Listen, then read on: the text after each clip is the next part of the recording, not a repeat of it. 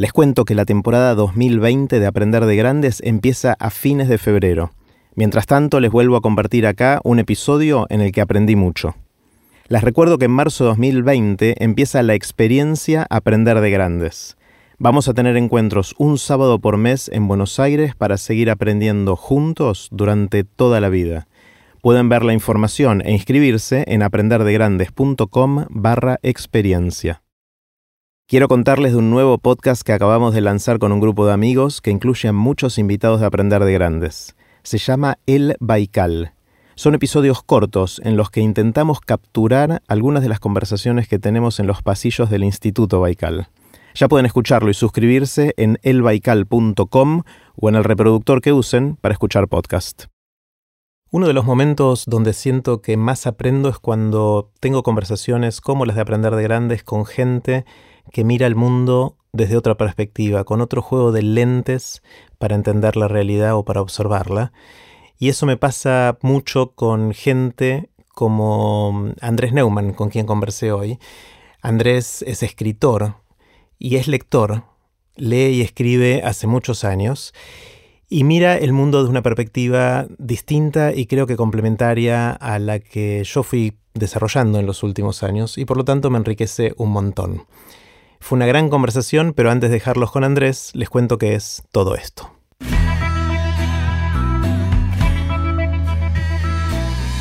Esto es Aprender de Grandes, el podcast donde comparto lo que aprendo mientras intento aprender durante toda la vida y lo que converso con gente que admiro. Puse los links relevantes en aprenderdegrandes.com barra Neumann. Con ustedes, Andrés Neumann. Bueno, hola Andrés. Muy buenas. ¿Cómo va? Muy, contento de estar conversando con vos acá. Yo también, y que se diera el milagro de que estemos en el mismo lugar a la misma hora para, poder conversar. Eh, espectacular. Y como te conté, me gusta empezar con, con, una pregunta grande para ver a dónde nos lleva. Y en tu caso no podría ser otra, o sí podría ser, pero elegí esta. De qué aprendiste escribiendo. ¿Le dedicaste tu vida o le estás dedicando tu vida a escribir? ¿Qué ah. aprendiste en ese recorrido? ¿Qué aprendí con el aprendizaje de la escritura? En primer lugar, se me ocurre que tanto leer como escribir tienen que ver con desaprender, es decir, con desprenderse de cosas que creíamos que sabíamos y que uno comprueba que pueden ser radicalmente modificadas o como mínimo matizadas en el momento en el que uno se sumerge en el discurso de otro, ¿no? Así que aprendí a desaprender, eso es un aprendizaje importante. En segundo lugar, se me ocurre que mm, escribir te enseña un cierto enamoramiento de las cosas. Como si uno no escribiera tanto para mostrar cómo nos gustan las cosas, sino para que nos gusten. Hay una especie de compromiso con todo lo que nos rodea que se inaugura o se intensifica en la medida en que uno las lee o las escribe, ¿no? Es como que la, vida es más interesante a través de ese lugar de observación y también de participación en la realidad que es la literatura, ¿no? Em, después hay una cosa linda, creo, y es que lo dijo Wallace Stevens, el poeta norteamericano. Dijo algo así, Stevens, como que en la literatura, y yo diría en cualquier forma de arte o de creación, la experiencia es más ancha que la realidad. Hmm. Eso quiere decir que toda forma creativa nos recuerda que eso que llamamos real está alimentado y muchas veces eh, intensificado por todo eso invisible que creemos que no es real. Como nuestras acciones objetivas, materiales, reales, muchas veces están muy dirigidas, condicionadas por nuestras fantasías, por nuestros temores, por nuestros deseos. Imaginemos, hay países que organizan todo su presupuesto eh, militar o social en función de una fantasía o de un temor, y esto es muy actual, me parece. Eh, muchas veces uno construye toda su vida personal, eh, profesional, familiar, en función de ciertos temores, de ciertos malos recuerdos. ¿Un recuerdo es algo real o no? La proyección de un temor es real o no. Entonces la literatura trabaja mucho con crear realidad a partir de toda esa parte que creemos que no esté ahí, pero que forma parte de nuestra experiencia, ¿no?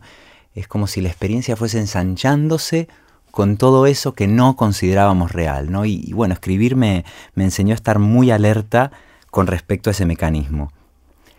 Después hay otra cosa particularmente conmovedora de la narrativa, de la ficción, y es que muchas veces me he sentido más sincero escribiendo ficción que escribiendo supuestamente mi propio nombre. Uno cree que hay ciertas cosas muy íntimas o muy personales que solo se pueden contar tal y como uno cree o recuerda que sucedieron.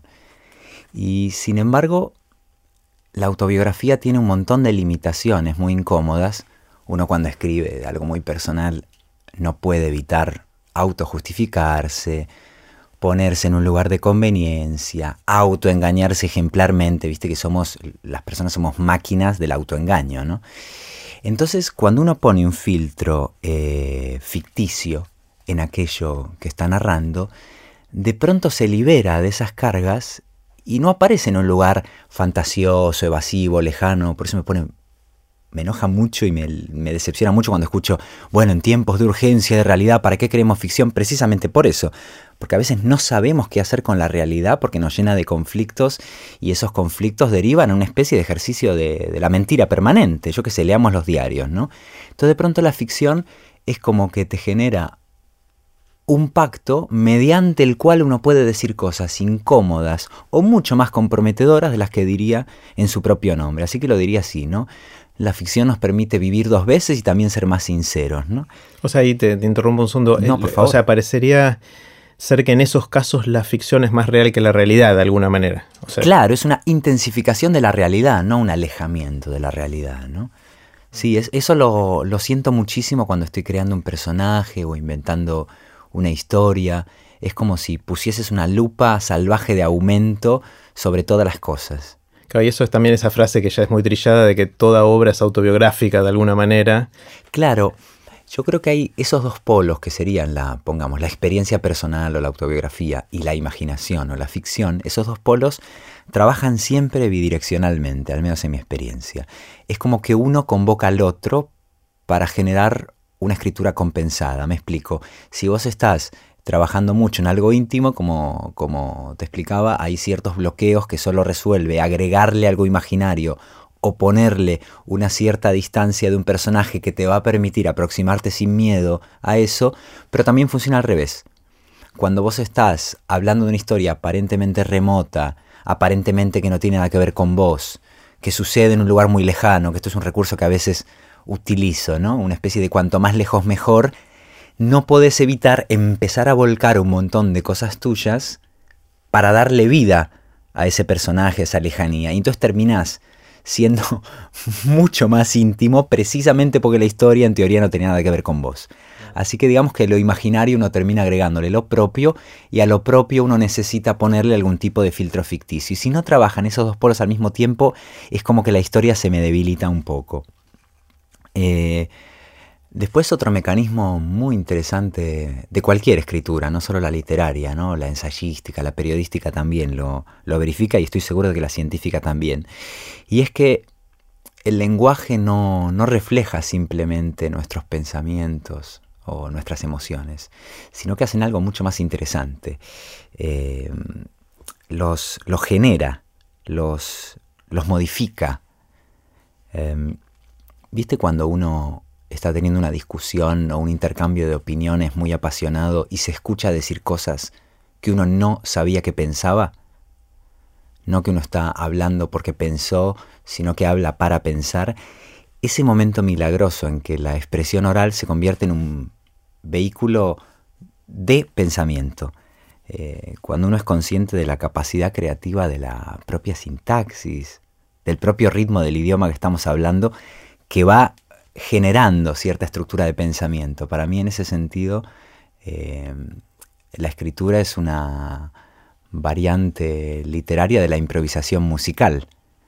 Se encuentran ideas en el camino de ir desarrollando esos sonidos. Y por eso creo que es tan importante subrayar eh, la necesidad del estudio de la lengua, que no es solo una materia en la escuela, ni muchísimo menos un trabajo al que te puedas dedicar, como es mi caso, porque bueno, estoy enfermo de eso te dediques a lo que te dediques, eh, me parece muy difícil eh, pensar sin un conocimiento profundo del idioma o identificar qué estamos sintiendo sin un conocimiento del idioma, porque ese idioma es creador de significados. o sea, como que te empobreces vos más allá del lenguaje, o sea, te empobreces como persona porque no puedes pensar bien. Exactamente, exactamente. Me parece que no es solamente un espejo, sino un molde. Si no hay molde, no hay forma en la que uno se pueda convertir, ¿no? Entonces, bueno, eso uno todo el tiempo tiene esa sensación cuando está escribiendo. Ah, no sabía que sentía esto, ¿no? Eh, uno puede enamorarse porque está escribiendo un poema de amor. Claro. Y, esa especie como de uso lisérgico de la escritura es absolutamente alucinante. Es como terapéutico también en algún lugar. Es terapéutico y también es alucinógeno. Claro. Es decir, uno se puede generar eh, emociones o sentimientos que creía que no tenía o que estaban en una zona desconocida de uno. Y por supuesto también tiene ese valor catártico, ese valor de autoconocimiento. Entonces digamos que es un festival de posibilidades en ese sentido el lenguaje que va mucho más allá de sujeto, verbo, objeto, este, verbos irregulares y todo ese aparataje que suena aburridísimo, nada más mencionarlo. Pero es que en esas herramientas hay posibilidades muy emocionantes que no tienen que ver ya con el, con el idioma, pero que no pueden suceder sin el idioma.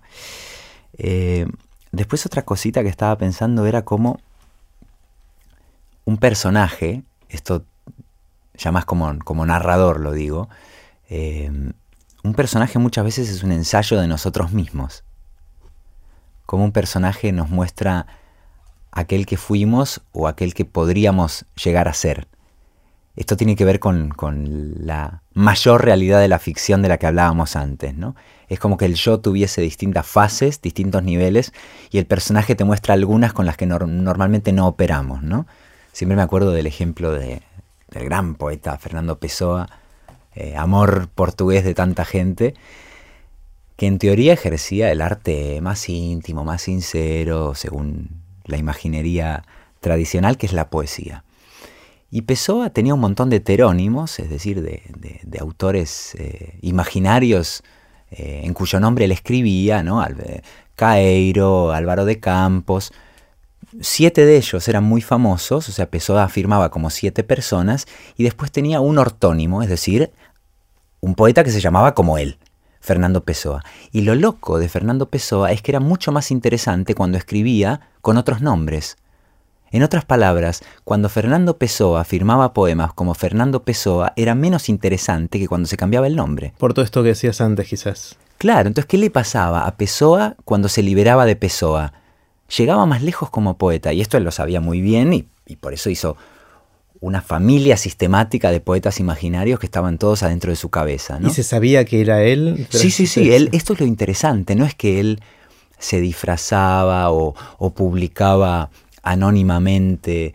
De hecho, Pessoa publicó muy poco en vida. Él hizo un programa sistemático de creación de personajes que todos eran él mismo de alguna manera. Alguien que él había dejado de ser, alguien que él quería ser, esto es muy interesante, alguien que él odiaría ser. Esto es re importante para la política, por ejemplo. Si pudiéramos hablar en nombre de nuestro enemigo, de nuestro contrincante, es casi un ejercicio de taller. El intercambio de roles, ¿eh? Argumenteme usted desde el lado político que no puede soportar, trate de construirlo, ¿no? Entonces, claro, ahí salían cosas interesantísimas a nivel emocional, ¿no? Eh, decía, bueno, soy una persona alegre, está bien, entonces escribí poemas fúnebres. No, soy una persona depresiva, bueno, necesitas argumentar porque es maravilloso este momento. Y esa especie de ejercicio eh, Pessoa lo llevó a la máxima expresión. Eh, pero hay una última cosa para mí, y sobre todo, que me ha enseñado escribir, y cuando digo escribir digo leer, porque son dos actos que para mí eh, se relacionan todo el tiempo de manera directa o por lo menos implícita. Y es que leer para mí tiene algo casi sobrenatural de conversar con muertos, ¿no? con muertos que a veces están más vivos que uno y que fueron más vivos que uno. Y, que entonces complementariamente la escritura, a mí me gusta pensar que sirve para conmover a nuestros muertos, para emocionarnos con ellos, para, para resonar con ellos, como si fuésemos, y lo digo esto al lado de una extraña guitarra sin cuerdas que tenemos acá en este sofá de al lado, nos sirve para hacer una especie de, de, caja de resonancia de lo que vivieron otros. Es como lograr por un ratito ser contemporáneo de alguien que no lo es. Tal cual.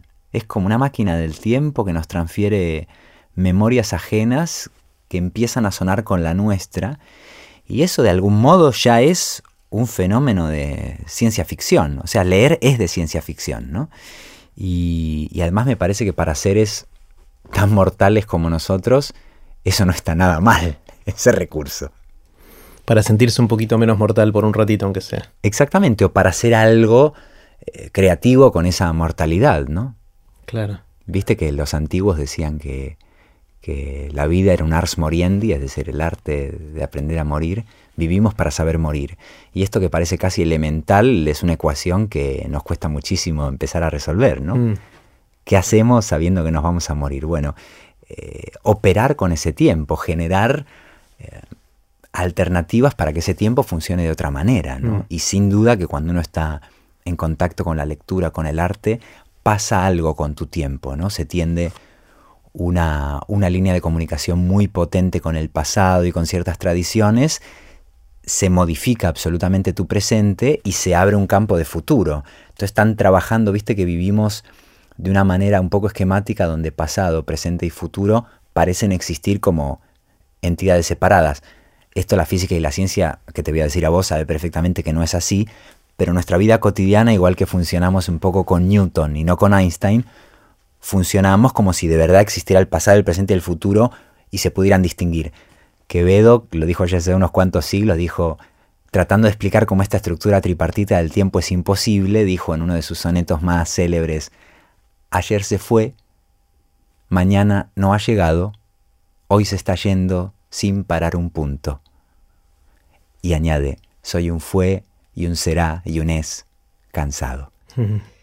Esta maravilla, que no fue dicha ahora, sino hace 400 años, eh, nos recuerda que, que, con esta estructura tripartita con la que tratamos de manejarnos cuando suena el despertador, nos movemos a trabajar, volvemos, casa, la familia, es totalmente frágil y provisional. Y yo siento que cuando estoy leyendo, o cuando estoy escribiendo, o estoy delante de un cuadro, o estoy escuchando música, visualizo cómo esos tres momentos trabajan a la vez. Y entonces es un estado de plenitud y de menos mortalidad muy especial. Dijiste un montón de cosas y, quiero hacer doble clic en todas y, meternos en, cada una de ellas. Eh, empezaste diciendo desaprender y, eso es, es, es, algo que está ahora bastante de moda decir hay que desaprender para mm. poder aprender y todo eso, pero no lo entiendo muy bien. O sea, quiero, o sea, siento que, lo, olfateo, lo intuyo, pero me, falta, quiero, quiero amarrarlo un poquito más, quiero, quiero... Em, está bien que uno, si tiene vicios o tiene formas de hacer las cosas y quiere aprender algo nuevo, tiene que dejar esos vicios. Esa me parece la, más obvia, digamos, de la... Sí. Pero, pero ¿qué es? ¿Qué es desaprender? ¿Qué, ¿Qué, cosas tuviste que desaprender vos, por ejemplo? Está muy bien, porque además tu objeción tiene que ver con desaprender el concepto de desaprendizaje. Está bueno, en el fondo lo estás aplicando, ¿no? O sea, ya oí esto muchas veces, pero ¿qué queremos exactamente decir, no? Porque a veces hay una idea que puede parecer eh, desafiante o desmitificadora, pero cuando se repite de manera mecánica, eh, al final se necrosa y termina sirviendo para todo lo contrario, que es para dejar de cuestionar. Entonces me parece bárbara tu, mm. objeción eh, y yo mismo me la estoy haciendo ahora. Creo que tiene que ver, hablo de la literatura, no, no me atrevo a decirlo en general, el desaprendizaje en general necesitaríamos este, un filósofo que nos asistiera, pero aplicándolo a mi, a mi ámbito más inmediato que es la literatura. Creo que el aprendizaje trabajaría en varios, del desaprendizaje trabajaría en varios planos. Uno que es muy, muy físico, muy orgánico, muy inmediato, que es el lingüístico. Hay frases hechas, hay eh, lugares comunes, hay giros de idioma que están muy automatizados y que transportan un sentido, una ideología, una manera de ver el mundo y que ni nos damos cuenta. Y si uno tiene, y acá salto más a la poesía, una conciencia un poquito más poética del lenguaje que está utilizando, rápidamente te saltan las alarmas y la frase hecha se convierte en un problema, ¿no? Un problema a resolver. Entonces te enseña a desautomatizar la manera en que te expresas, ¿no? Y a ensanchar un poco, estirar los límites de la gramática, de cuáles son las posibilidades de esa caja de herramientas que es un idioma. Ese sería un desaprendizaje muy claro que uno tiene frase por frase cuando escribe. ¿no?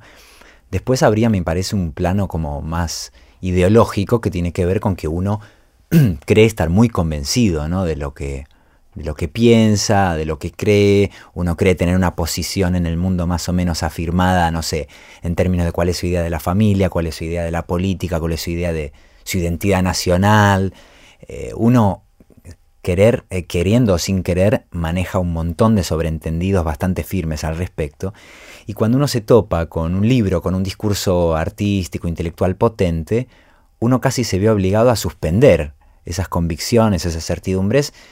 Es como que penetra la duda en vos. Y este ejercicio no es tan fácil de que suceda en nuestra, en nuestra vida cotidiana. ¿no?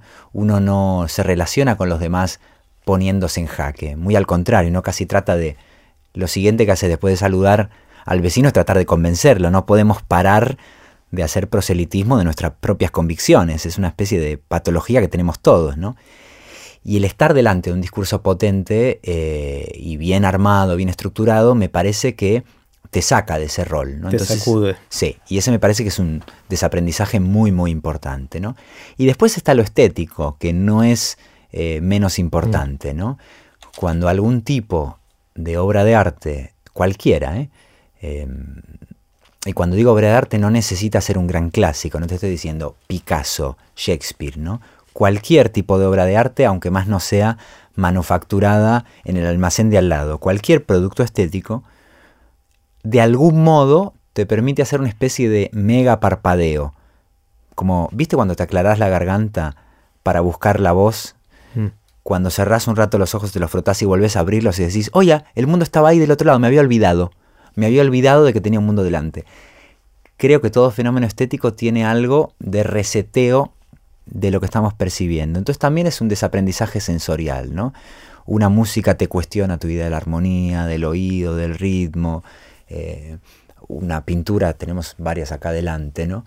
Y además, por ejemplo, detrás de tu cabeza, y me encanta describir esto en la radio porque entonces tenemos como que inventar la imagen que no hay, es pura literatura, tenés a la izquierda de tu cabeza tenés dos cuadros muy azules y verdes de esa gama, y al otro lado de tu cabeza está el blanco y negro. Entonces todo el tiempo estoy teniendo una sensación muy extraña, porque está el color a un lado y el blanco y negro a otro, ¿no? Como si hubiese dos mundos que no se pudieran comunicar.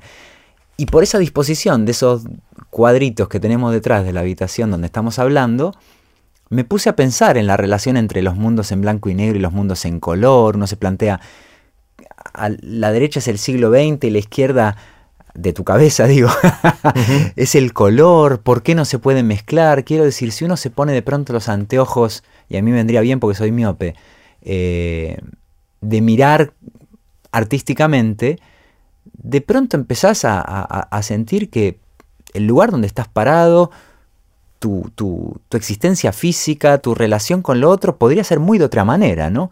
Y eso me parece que es muy vivificante. Dicho en muy pocas palabras, me parece que es imposible envejecer en la cabeza si, estás rodeado de, de, atención a esos pequeños fenómenos estéticos que a veces ni siquiera son artísticos.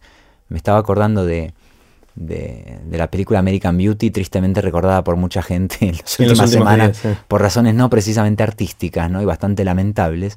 Pero hay una escena muy hermosa en la que, por cierto, no aparece Kevin Spacey, que son los dos chicos cuando están viendo una bolsa. Sí, que bailan con el viento en el remolino. Claro. Es increíble esa escena. Esa escena es un taller de poesía, porque no están mirando una puesta de sol, no están mirando un fenómeno catalogado como bello. Como hermoso, claro. Están detectando una belleza en el mero hecho de prestar atención.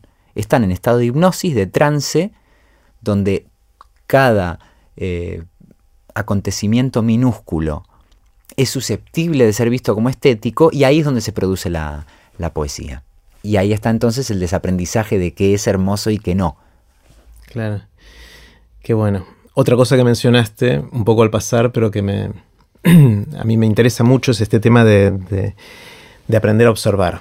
O sea, em, me parece increíble como así en la conversación diaria con mis amigos, mm. hablando de los mismos hechos, del mismo mundo, del, mismo paisaje que nos rodea, cada uno lo mira con una lente totalmente distinta. Eh, Y como siempre, obviamente lo, que cada uno dice, dice mucho más de cada uno que de lo que está viendo en muchos casos. Claro. Eh, entonces, de alguna manera, el escribir, entiendo, si te entendí bien qué es lo que aprendiste, te, dio una herramienta para observar de una manera profunda o que, te da una, una lente, casi una necesidad de observar de otra manera, ¿no? Y, em, Así a mí, es. A mí siempre me fascinó eso, como que cada uno viniendo de otros lados puede observar cosas totalmente distintas. Ahora, ¿hay una manera del escritor de observar o, es cambiar todo el tiempo y observar cosas distintas de la misma bolsa bailando en el torbellino de aire? Creo que es un poco las dos cosas y sí, estoy muy de acuerdo con tu reflexión. Por un lado, el hecho de que nuestros amigos, y yo añadiría familiares, y es todavía peor, eh, recuerdan los mismos acontecimientos como si fuesen otros, como si no hubieran estado el mismo día, el mismo lugar, esa perplejidad de decir, no puede ser que lo recuerdes así. Imagínate una pelea de pareja, por ejemplo, ¿no? Vos dijiste no, yo no dije, acabamos de decirlo, ¿cómo no podemos estar de acuerdo acerca de lo que acaba de ser pronunciado hace 10 segundos, ¿no? Y esa especie de misteriosa discrepancia permanente que tenemos con respecto a las percepciones de los demás y que nos devuelven lo relativo de nuestras percepciones. Uno se da cuenta de que uno no tiene más remedio que dudar de la propia versión, está todo el tiempo en la narrativa. Eh, evidentemente uno puede hacer una narrativa muy omnisciente, a vista de pájaro, pero todo el tiempo un novelista, por ejemplo, se encuentra con la necesidad de ponerse en el punto de vista del otro personaje, de cambiar el lugar narrativo, y es casi tanto como cambiar de, de persona que observa. Sos otro observando, ¿no? Supongo que a un actor le pasa lo mismo, por ejemplo, ¿no? No es que vos, siendo quien sos, podés cambiar de opinión o de postura. No, no, no. Es que el punto de partida es otro. Sos otra persona. Jugás a ser otro. Y ese juego es eh, extremadamente serio, ¿no? Em, por otro lado, está una variante de eso que sería, no, como tomar un lugar de observación muy, muy definido, muy claro, estar delante de la bolsa y tratar de agotarla, de exprimirla, ¿no? Ese sería un lugar, me parece, muy propio de, de cierta clase de poesía, que se pone delante de esa posible página en blanco, que es lo real, y espera a que algo sea escrito en ella. Entonces ahí no se trataría tanto de cambiar de yo como de sacarle el jugo a cualquier pequeña esquina, cualquier pequeño objeto, casi con una convicción fanática en que todo es significativo, ¿no? Y por supuesto, cuando uno presta esa atención exagerada en la que uno necesita entrenarse, todo empieza a ser significativo. Estoy pensando en la ciencia de pronto. Alguna vez hemos hablado vos y yo de la necesidad de reforzar los vínculos entre lo que llamamos científico y lo que llamamos artístico, ¿no? Y cómo, y cómo hay una costumbre, me voy a permitir decirlo porque no hay otro término más técnico, muy pelotuda en el sistema educativo nuestro, en todo el mundo creo, de exigirle a una criatura de 10, 12 años que empiece a decidir si es de ciencias o de letras, no hay mayor aberración mm. para la formación de alguien. Digo, en la ciencia hay algo muy poético que uno puede ver, por ejemplo, en un personaje como Turing, este maravilloso y malogrado matemático, ¿no? que estaba demasiado por delante, como suele ocurrir, de su tiempo, y él de pronto pasó de las ecuaciones abstractas y del mundo, digamos, al vacío de la ecuación, del cálculo, a de pronto decir, ¿Cuál es la estructura de esta flor? ¿Qué, ecuación hay en la belleza de este árbol que tengo delante? ¿no? Volviendo a hacerse una pregunta que es como muy griega, ¿no? Y ahí cuando él conecta la belleza del paisaje, de la creación externa, con las herramientas abstractas que te da la ciencia, se da cuenta de que una se alimenta de la otra, ¿no? Y siempre me imagino eso, a un físico, por ejemplo, eh, mirando cómo se mueve un vaso con la misma perplejidad con que un poeta está tratando de encontrar una metáfora, ¿no? Algún tipo de verdad, por un lado muy evidente y por otra parte muy oculta. Mm. Sí, ahí hay como una pequeña diferencia, y lo hablaba en otros episodios de Aprender de Grandes con, otra gente, de la mirada del artista y del científico, que seguramente es por deformación de, de esa arbitrariedad de separar las cosas, ¿no? Porque en realidad todas estas miradas nos enriquecen y son complementarias, pero el, científico parte del supuesto que hay un mundo a ser entendido. Hmm. El artista, sea escritor, sea artista plástico, lo que fuera, construye mundo. Hmm. O sea, lo estoy obviamente simplificando y poniendo de una manera casi extrema, eh, pero eso es conceptualmente distinto, ¿no? Tal y como lo formulás es muy distinto. A mí tratando de desaprender esa idea, ahora jugando a ser vos, se me ocurre darle la vuelta a la media y decir, hay una parte de la ciencia y del arte que funcionan exactamente como vos lo acabas de formular, pero creo que, creo que el, el funcionamiento inverso también es cierto. Imagínate, por ejemplo, la novela tradicional del siglo XIX, el nacimiento de la novela clásica, servía para entender el mundo. Se creía, y esto sigue funcionando en cierto modo, que con una novela podés conocer mejor, yo qué sé, la sociedad vietnamita. Yo acabo de leer una novela de un vietnamita, eh, que es una, de la generación de la gente que estuvo durante la guerra de Vietnam y después eh, los descendientes de esa generación se fueron a vivir a Estados Unidos con los conflictos propios de esos dos mundos, etc. Es una novela, es una obra de ficción y yo sentí que entendía cuestiones políticas e históricas profundamente reales que leyendo los diarios me habían pasado desapercibidas. ¿no? Entonces hay una función eh, cronística, ponele, de la novela y una función profundamente introspectiva, emocional, psicológica de la poesía que tienen que ver con entender el mundo y no solo con crearlo. Y también estoy pensando, y en esto casi me da vergüenza decir tú la voz porque no tengo ni idea comparado con tu conocimiento de la materia, pero estoy pensando en cierto grado de la física posterior a la física cuántica o a la observación del universo a un nivel que está más allá del telescopio, más allá de lo visible, que me pregunto si no es muy difícil distinguir entender o ver el mundo de imaginarlo, crearlo. Es algo, es algo que genera un producto tremendamente imaginario a partir de herramientas en teoría muy exactas y muy precisas, ¿no? Claro, estamos en un momento de la ciencia en la cual eh, en muchos aspectos, sobre todo en cosmología, que es eso de mirar muy lejos o de mirar en lo muy chiquito, claro.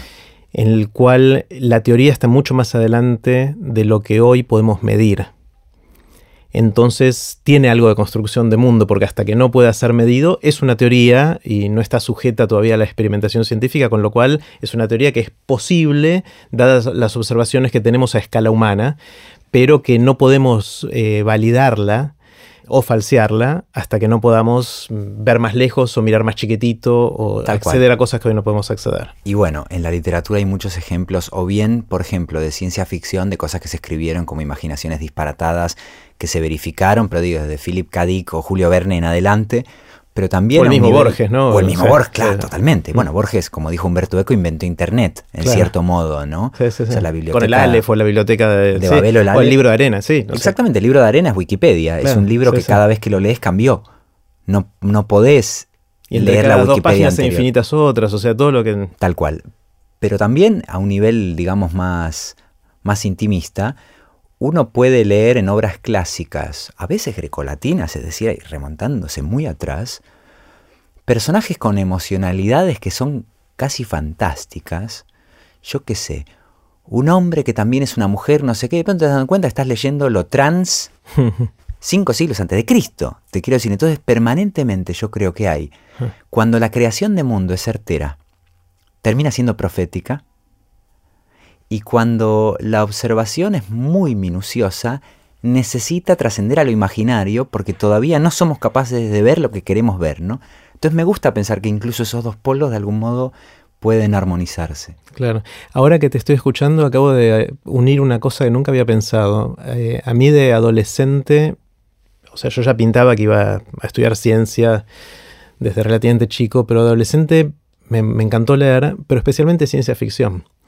O sea, de alguna manera yo busqué en la literatura la construcción de mundos, pero de algo que podría ser una continuación más o menos suave de lo que yo veía en, mi mente científica de tratar de entender cómo funciona el mundo, ¿no? Y bueno, absolutamente. Y además, bueno, hablábamos de Grecia y viste que los pitagóricos tenían una idea que a mí me parece tan atractiva y tan reparadora hoy en día, ¿no? Aunque se haga con el instrumental y los conceptos de hoy en día, que es pensar que la música, las esferas celestes, la matemática y la emoción tienen estructuras paralelas, ¿no? Eh, e, esta idea de que para Bach eh, lo divino, lo matemático y lo sonoro tenían secretas correspondencias, ¿no? Y esta manera de abolir fronteras que muy fácilmente aceptamos me parece utilísimo hoy en día. Me parece que nos hace falta eso. Pues vivimos en un mundo que sobreactúa todo el rato las fronteras, las diferencias, los enfrentamientos identitarios o conceptuales. Entonces todo el trabajo que tenga que ver con reforzar los pasadizos subterráneos entre los distintos territorios, eh, me parece que hace una labor urgente mm. de correspondencias entre campos en teoría lejanos o entre pueblos, entre identidades en teoría incompatibles. Me parece que se puede hacer más, ponele, por, por eh, la paz o la concordia, eh, con una pedagogía respecto de ese tipo de cosas que teniendo reuniones, yo qué sé, este, en Oriente Medio, ¿no? O sea, hay que trabajar en un nivel que no es solamente bélico, económico, administrativo, sino en cómo se está modelando la cabeza de la gente, quizás esto tenga que ver con la neurología, para que después sean posibles ciertas fronteras que parecen encajar con nuestros prejuicios a otro nivel, como si necesitáramos pensar con más o con menos fronteras, y estamos en un momento de más, sin ninguna Si te entiendo bien, Andrés, lo que está diciendo es, eh, es que vivir inmerso cuando uno es chico y va siendo educado, ¿no? Entre comillas. Eh, vivir inmerso en una cantidad de fronteras hmm. eh, conceptuales. entre campos de estudio como un ejemplo, pero en cualquier otra de estas categorías que son cosas infranqueables y que sin la ayuda quizás de herramientas como la literatura es difícil de salirse de, esa narrativa propia, ¿no? de que cada uno va construyendo, eh, puede ser casi una falla fatal a la hora después de tratar de resolver, de resolver problemas, si quieres, bélicos o de conflictos entre pueblos y ese tipo de cosas. Eso me temo, sí. Eh, está bueno como observación. O sea, es como la pregunta es entonces, ¿cómo haríamos en un sistema educativo actual para sembrar las, condiciones para que en el futuro los chicos piensen sin esas fronteras, ¿no? O piensen de otra manera que...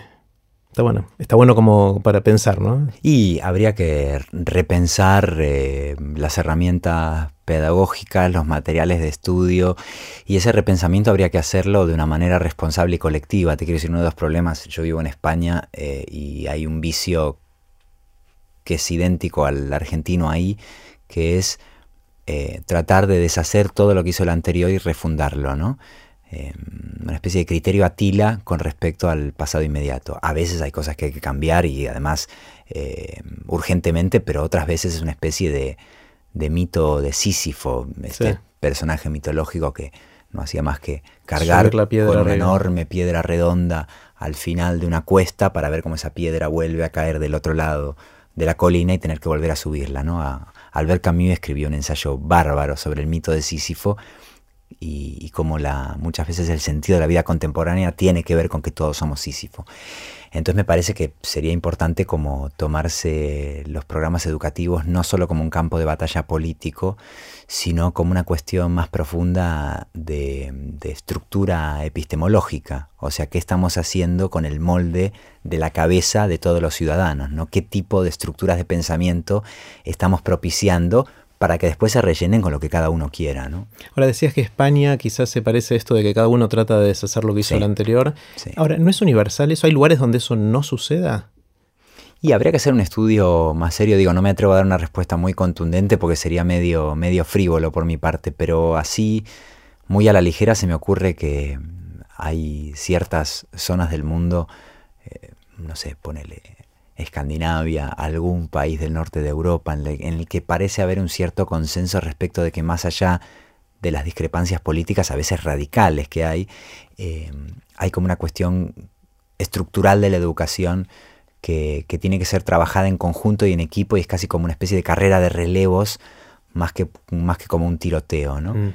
Eh, pero bueno, más, más allá de las diferencias entre los países, me parece interesante pensar en la relación entre cómo todo nuestro accionar social y político, sospecho que está más condicionado de lo que parece por nuestra educación mm. estética e intelectual previa que no tiene nada que ver con todo eso, ¿no? Mm. Otra cosa que dijiste que me, llamó mucho la atención y es algo que me, ocupa la mente bastante, es esto de que la experiencia es más ancha que la realidad. Mm. Em, yo, una de las razones por las cuales me gustaba leer de adolescente, aparte de soñar las cosas imposibles de la ciencia ficción y todo eso, o no, no imposibles, sino todavía no reales, era esta idea de en una vida vivir más de una vida. O sea, cómo uno se enriquece viviendo otras vidas a través de meterse dentro de personajes y de, historias. De, em, ¿A eso te referís con ensanchar la, la experiencia? Entre otras cosas, sí, tenía que ver también con lo que hablábamos de los personajes, ¿no? Como si leer y escribir fuera una manera de vivir dos veces, o muchas veces, ¿no? Esa sensación hermosa que uno tiene cuando lee un libro o ve una serie, por ejemplo, que es que cierra el libro o apaga la computadora, aprieta el botón y uno tiene una sensación casi física de que esa ficción no terminó, de que esa ficción queda incorporada a tu conciencia y esos personajes pasan a formar parte de tu familia imaginaria y por lo tanto uno empieza a medirse con ellos, a compararse con ellos. Y es muy interesante cómo uno no ignora que hubo un guion, que hubo un cast de actores, que todo es un enorme y a veces carísimo artificio. Uno no ignora todo eso, sabe que en un nivel superficial es mentira, entre comillas, pero también sabe que esa mentira contribuye a generar una verdad superior que puede modificar tu vida, ¿no? Entonces, claro, uno diría, ¿es real una serie? Bueno, desde el minuto en el que haya un comportamiento nuestro que se vea influido por esa serie? La respuesta es que sí, por supuesto que es real, porque si no, en el momento de apagar el botón desaparecería de nuestra conciencia todo eso que hemos absorbido, ¿no? Pero también tiene que ver con que muchas veces esto tiene que ver también por ahí con, el psicoanálisis. Eh, los móviles ocultos o en sombras de nuestro accionar que llamamos real son tan importantes como desatendidos. Entonces si uno en pos de decir, bueno, déjense de joder, seamos realistas, seamos pragmáticos, vayamos a los hechos, vayamos a lo que hay, está bien que sueñen, no sé qué, viva la utopía, pero escúchame, eh, hagámonos cargo de lo real. Ese razonamiento que parece como limpiar la mesa de distracciones, comete un error trágico que es no entender que eso que hay sobre la mesa está movido por hilos que no estás viendo y que jamás vas a poder mover esas fichas a tu antojo si no entender que esas fichas obedecen muchas veces a creaciones totalmente imaginarias, llamalo trauma, llamalo eh, deseo reprimido, llamalo fantasía no realizada. Todo eso nos influye todo el tiempo, nos dediquemos a lo que nos dediquemos. Es decir, si mm. vos sos contador, este, experto en estadística o ingeniero industrial, también estás movido en tu vida por todo eso. No es una cuestión de gremios literarios, ¿no? Y claro, como la literatura trabaja muy directamente con todo eso, es como muy placentero asistir a cómo se ilumina un poquito, se revela un poquito más ese mecanismo secreto que une lo que llamamos nuestras acciones reales y empíricas con todo ese territorio medio fantasmal que es todo eso que forma parte del orden imaginario. Hmm. Eh, me interesa mucho meterme por un ratito en tu, en tu mente, para entender el proceso No, vamos a algún lado interesante. a mí me interesa ese lado. Yo sé que vos estás todo el tiempo ahí y sé que en algún momento te, puede puedes querer ir a otros lugares, pero a mí me, interesa mucho tratar de entender, porque para mí es algo lejano. Alguien que tiene la capacidad de crear los mundos como creas vos a, través de tus textos, o un artista que puede hacer algo gráfico o, algo plástico, o componer música que esa gente crea esos mundos, eh, yo lo veo con, un poco de envidia, en el sentido que me gustaría poder algo así, hacer algo así. Y entonces, últimamente, cuando me junto con, gente como, como, vos que hace ese tipo de cosas, trato de entender cómo funciona el proceso de crear algo tan, tan complejo, tan interesante, tan enriquecedor a lo largo de todas las dimensiones que venimos hablando recién. Eh, Mostrame, abrime una ventanita a ese mundo. sí, con mucho gusto. Eh, además la cocina siempre es el lugar más interesante de cualquier oficio, ¿no? Pero te hago un paréntesis muy breve antes de ir justo a esa cuestión que estaba pensando mientras te escuchaba. Me estaba acordando de la conversación con Manu Ginobili. Eh, y esto me llevaba al territorio del deporte, que por estar aparentemente alejado del arte, aunque de nuevo esto es mentira y los griegos lo sabían, me da como un ejemplo que me parece muy claro de cómo lo, imaginado, lo especulativo ya está actuando en lo real. Cuando vos ensayás una estrategia, repetís un movimiento en un entrenamiento, ¿eso forma parte del partido o no? Un entrenamiento es una ficción. Porque si, si creyéramos que el deporte es real, entonces lo que importaría es el partido. ¿no? Y ponele, justo la NBA juegan cada dos días, pero en el fútbol a lo mejor tenés que desde el lunes hasta el sábado los jugadores no hacen más que fingir que están tratando de meter un gol, fingir que están marcando un rival y además con una ficción increíble porque están marcando un compañero y se tienen que imaginar que es un rival. Digo, ¿hay algo más artificial e imaginario que un equipo de fútbol dividiéndose en dos para fingir que juegan contra ellos? Esa no es la realidad. Pero todo lo que va a pasar en la realidad del partido está inmensamente condicionado por toda esa actuación previa. Por no decir que sin eso no funciona. O es más, sin moverse, visualizar unos movimientos tácticos, ¿eso es real o no es real? Bueno, tiene unas consecuencias reales de la puta madre, ¿no? Entonces, bueno, pero pensaba, pasa mucho con, lo creativo también eso. Entonces ahora, abriendo la puertita de la cocina, depende mucho del tipo de texto y también del género en el que uno esté trabajando. No se prepara igual un poema que un cuento, que una novela, ni que hablar un ensayo. Em, cuando uno está haciendo una novela, por ejemplo, hay una serie de, fases previas para mí muy divertidas que tienen que ver con la preparación del momento de escritura, que se puede alargar indefinidamente y que puede convertirse en adictivo y angustiante también porque uno no sabe cuándo empezar. ¿no? Desde luego empezar una novela no es decir, ay, tengo una idea, me siento, la escribo. Eh, difícilmente te salga algo interesante. Entonces uno, por ejemplo, una cosa que hace es convertirse, si hablamos de los personajes, en un detective cuya misión es seguir a criaturas que todavía no existen, pero que van a existir en la medida en que vos las persigas. Es como si un detective tuviera que crear un, prójimo sospechoso porque empieza a dar vueltas. De hecho, eso pasa. Si vos te pones a mirar a tu prójimo con mucha atención, todo es susceptible de ser sospechoso. ¿no? Entonces, bueno, es un detective de personas imaginarias. Entonces empezás a tomar nota de sus hábitos, de lo que parecen ocultar, y en ese ejercicio los vas conociendo, ¿no? Eh, y los vas creando al mismo tiempo. Exactamente. Entonces es una misión de observación que preexiste al personaje observado, ¿no? Eso es curioso, ¿no? Y no sé si hay muchas actividades en que sucede eso. Eh, voy tomando notas de esos personajes. Pero espera, ¿tenés personajes primero o tenés una idea de un, de un guion? O sea, ¿cómo, ¿Cómo empieza? O sea, quiero hacer una. Quiero escribir una novela donde va a haber un señor así, una mm. mujer así, un nene así. O voy a hacer una novela donde este es el conflicto y así se resuelve y veo cuáles son los personajes que la habitan. Se puede hacer de, de las dos maneras y de muchas otras. Y con la experiencia que vas acumulando, uno tiene que ir tratando de evitar los riesgos que cada método tiene. Vos mencionaste dos y te voy a contar un poco cuáles son los riesgos, ¿no? Al menos en lo que yo he podido aprender y desaprender en estos años. Si vos empezás con un concepto potente, típica frase, tengo una idea para un cuento, te la voy a contar vos que sos escritor. Palabra idea, ¿qué es una idea?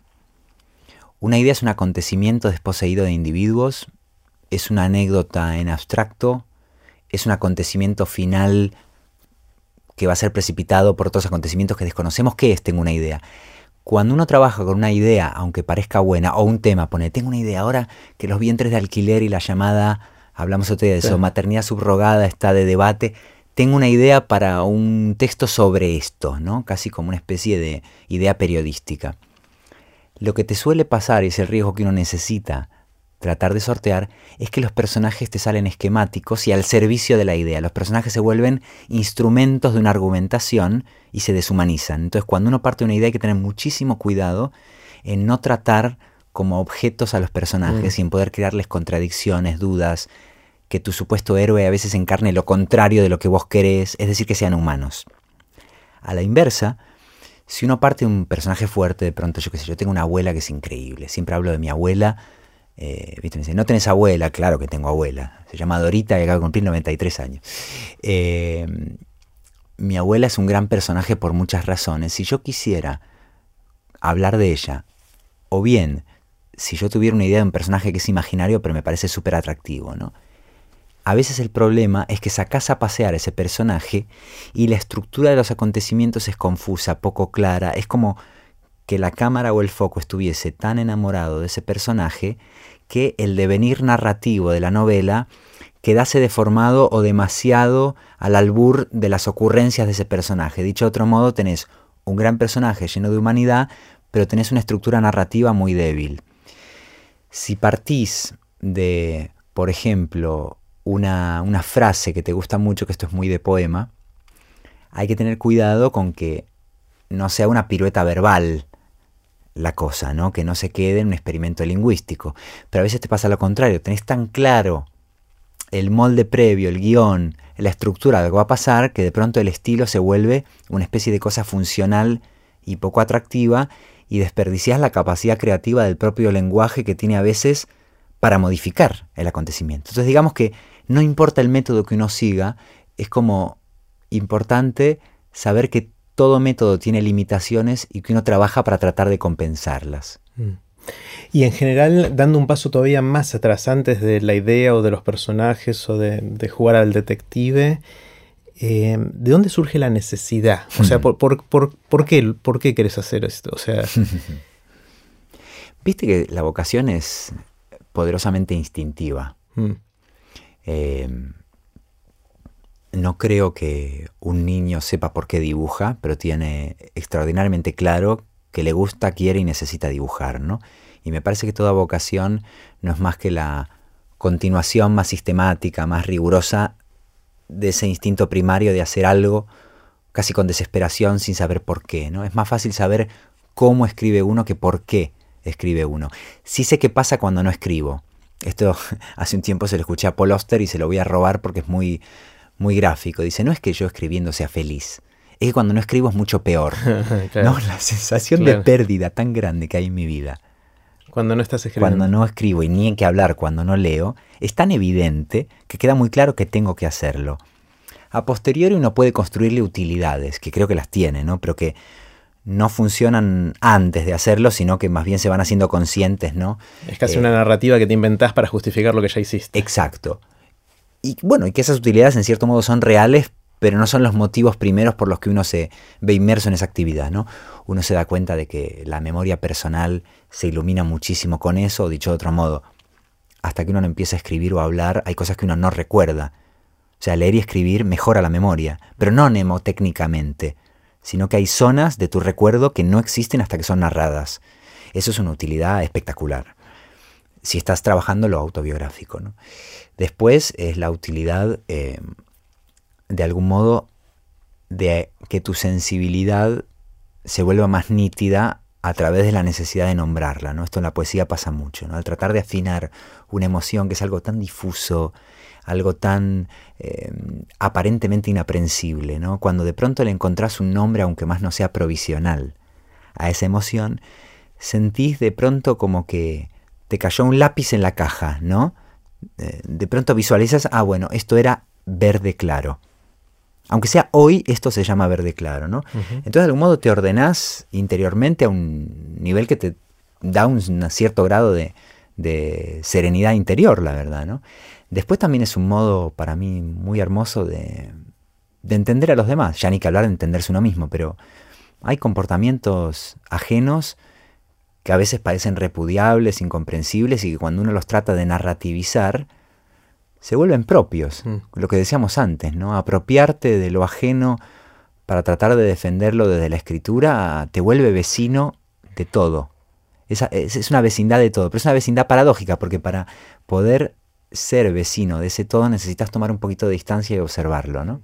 Es un juego con las distancias medio raro. Está bueno, el, todo esto que me decís me, encanta, estoy metido viendo por esa ventanita que me estás abriendo eh, y veo más necesidades tuyas internas que una necesidad de comunicar a otros, por lo menos en, lo que estás diciendo hasta ahora. Mm, no estoy seguro porque la pregunta para mí sería, ¿cómo podemos conceptualizar tan claramente la diferencia entre uno y los demás? Mm. En el ejercicio de escritura, esas dos instancias que son como los otros y uno se mezclan desde el principio. Cuando uno relee lo que uno ha escrito, ¿quién es uno o el otro? Mm. Es más, mientras uno está escribiendo, está leyendo lo que está escribiendo y se está poniendo en el lugar del observador, en mm. el futuro observador de eso que está escribiendo. Entonces es imposible escribir sin convertirse en el otro palabra por palabra, ¿no? La lectoescritura tiene eso, ¿no? Por otro lado, eh, como te decía, crear personajes muchas veces te permite ponerte en la piel del otro de un modo que en tu vida no literaria no podés. Eh, como te decía, eh, el enemigo que se convierte en cómplice es algo que me pasa mucho más veces en la escritura que afuera de los libros. Entonces a veces necesito tener esa experiencia y, al tener esa experiencia en realidad uno se acerca al otro y se convierte en el otro. Después si uno está, por ejemplo, escribiendo, no, sé, una historia vinculada con lo político colectivo o con lo familiar personal, eh, inmediatamente se pone al servicio de la voz de los otros, ¿no?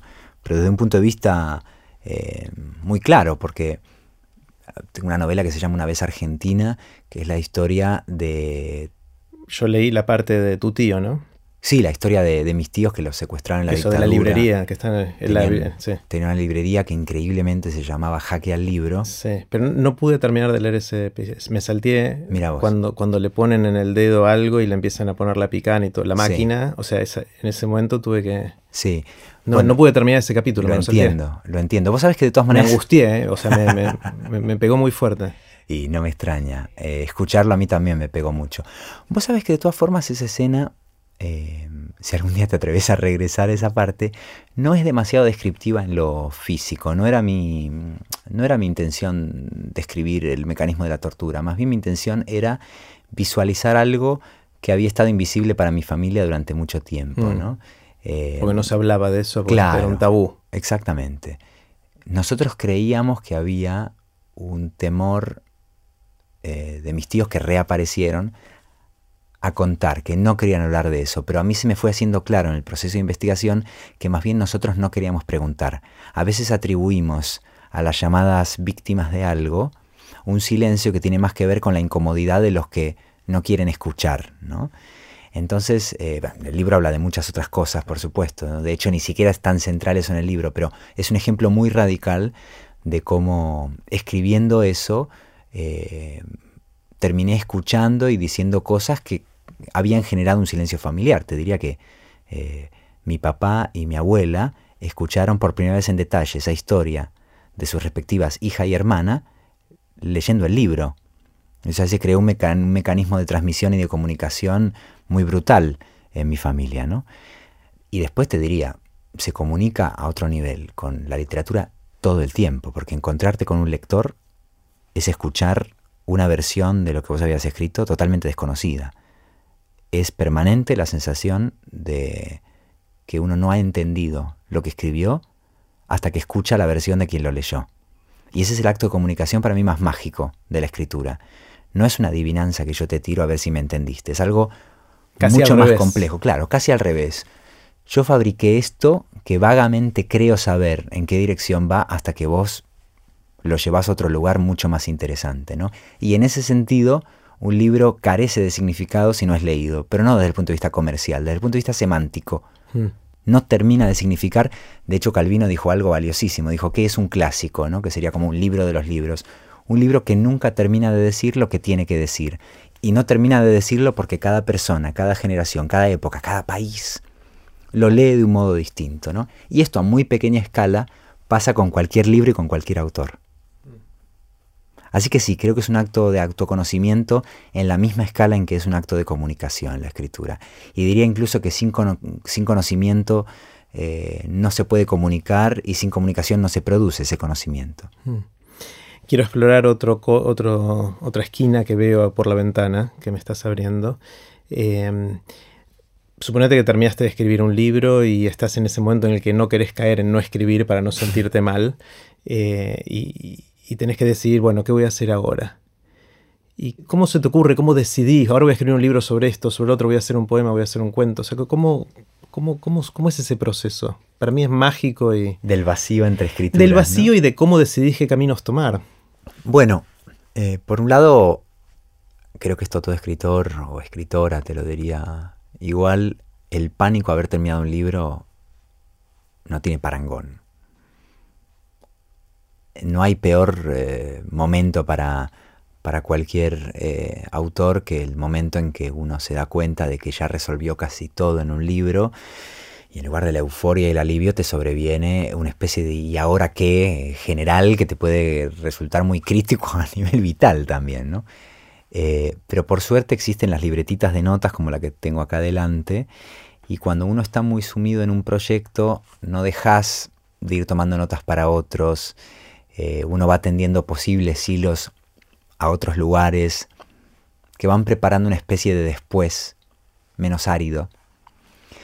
Por no decir que esos espacios en blanco tan temidos a veces son tan necesarios como los silencios entre las palabras, porque en esos momentos en que uno no sabe muy bien para dónde ir, es cuando se van generando las futuras ideas, ¿no? Mm. Entonces, por ejemplo, yo ahora dejé un proyecto a la mitad que fue interrumpido durante años por una novela que acabo de terminar. Estuve siete años trabajando en una novela que va a salir el año próximo y que se llama Fractura, y esta novela Fractura interrumpió un proyecto que acababa de empezar y que quedó en stand-by durante años. Pero fue un stand-by bastante fértil porque fui cambiando de idea sobre el proyecto, se me clarificaron cosas. Entonces en realidad siento que las ideas que todos tenemos en la cabeza son una especie de calecita. Esto va a ser tremendamente vintage, pero tiene que ver con mi infancia en Buenos Aires, esta metáfora. Es una especie de calecita y la sortija se la lleva una idea nada más, pero todas las demás siguen dando vueltas a la espera de agarrar esa sortija, ¿no? Entonces en realidad es una especie de marmita de ideas y, cada cucharón toma una distinta. Mm. Por lo tanto, no es tan un blanco. Por otra parte, algo interesante también que es cómo lo que uno acaba de escribir puede de algún modo eh, redefinir tus intereses para lo siguiente, ¿no? Me ha pasado con otro proyecto que llevo tomando notas, y no exagero, hace casi 20 años, casi la mitad de mi vida, y siempre que me parece que llegué a un posible punto de partida, el libro que escribo después me lo sabotea. O sea, no sé cómo escribir esa idea, o mejor dicho, cada vez que creo que sé escribirla, me doy cuenta de que no, y así llevo más o menos desde el año 2000, ¿no? Es mm. como un, el virus del milenio parece esto, ¿no? Y, eso me ocurre porque cada experiencia de escritura me hace ver que, no, que todavía me falta, que esta idea podría ser diferente, ¿no? O sea que a veces ese momento de duda o de desorientación en realidad puede ser desesperante, pero también es necesario. Quizás si hubiese escrito ese libro ya, lo habría hecho mal sin ninguna duda. Mm. Eh, mencionaste varias veces, eh, dijiste escribir, pero inclusive más importante leer, o, hacías mm. esa, esa tensión. Em, creo que ahí debe haber una complementariedad en todo eso, que no puedes escribir sin leer y, no sé si viceversa, porque yo leí bastante pero no escribí casi nada. Con lo cual se da para un lado y no para el otro esa relación, ¿no? Claro. ¿Cómo, lo ves? Creo que son complementarios en distintos sentidos. Sin duda que, para cualquier escritor eh, leer y escribir se llaman mutuamente y, se estimulan mutuamente, una especie casi de historia de amor y a veces de odio entre leer y escribir, porque lo que lees te da ideas eh, o te las modifica y al mismo tiempo escribir te hace un lector particularmente interesado y a veces feroz, ¿no? como te crea una especie de, de formación profesional de lo que lees y lo que lees te construye como escritor. Pero creo que viceversa también, aunque seas aparentemente solo lector en otro nivel, porque como decíamos antes, un lector no es un receptor pasivo de un texto. Un lector es un intérprete y un recreador de un texto. Entonces, en realidad, un lector que no haya escrito una línea en su vida ya es coautor del libro que está escribiendo. Entonces, em, te diría que lector, lectura y escritura forman un trabajo en equipo en todos los casos, en todos los individuos.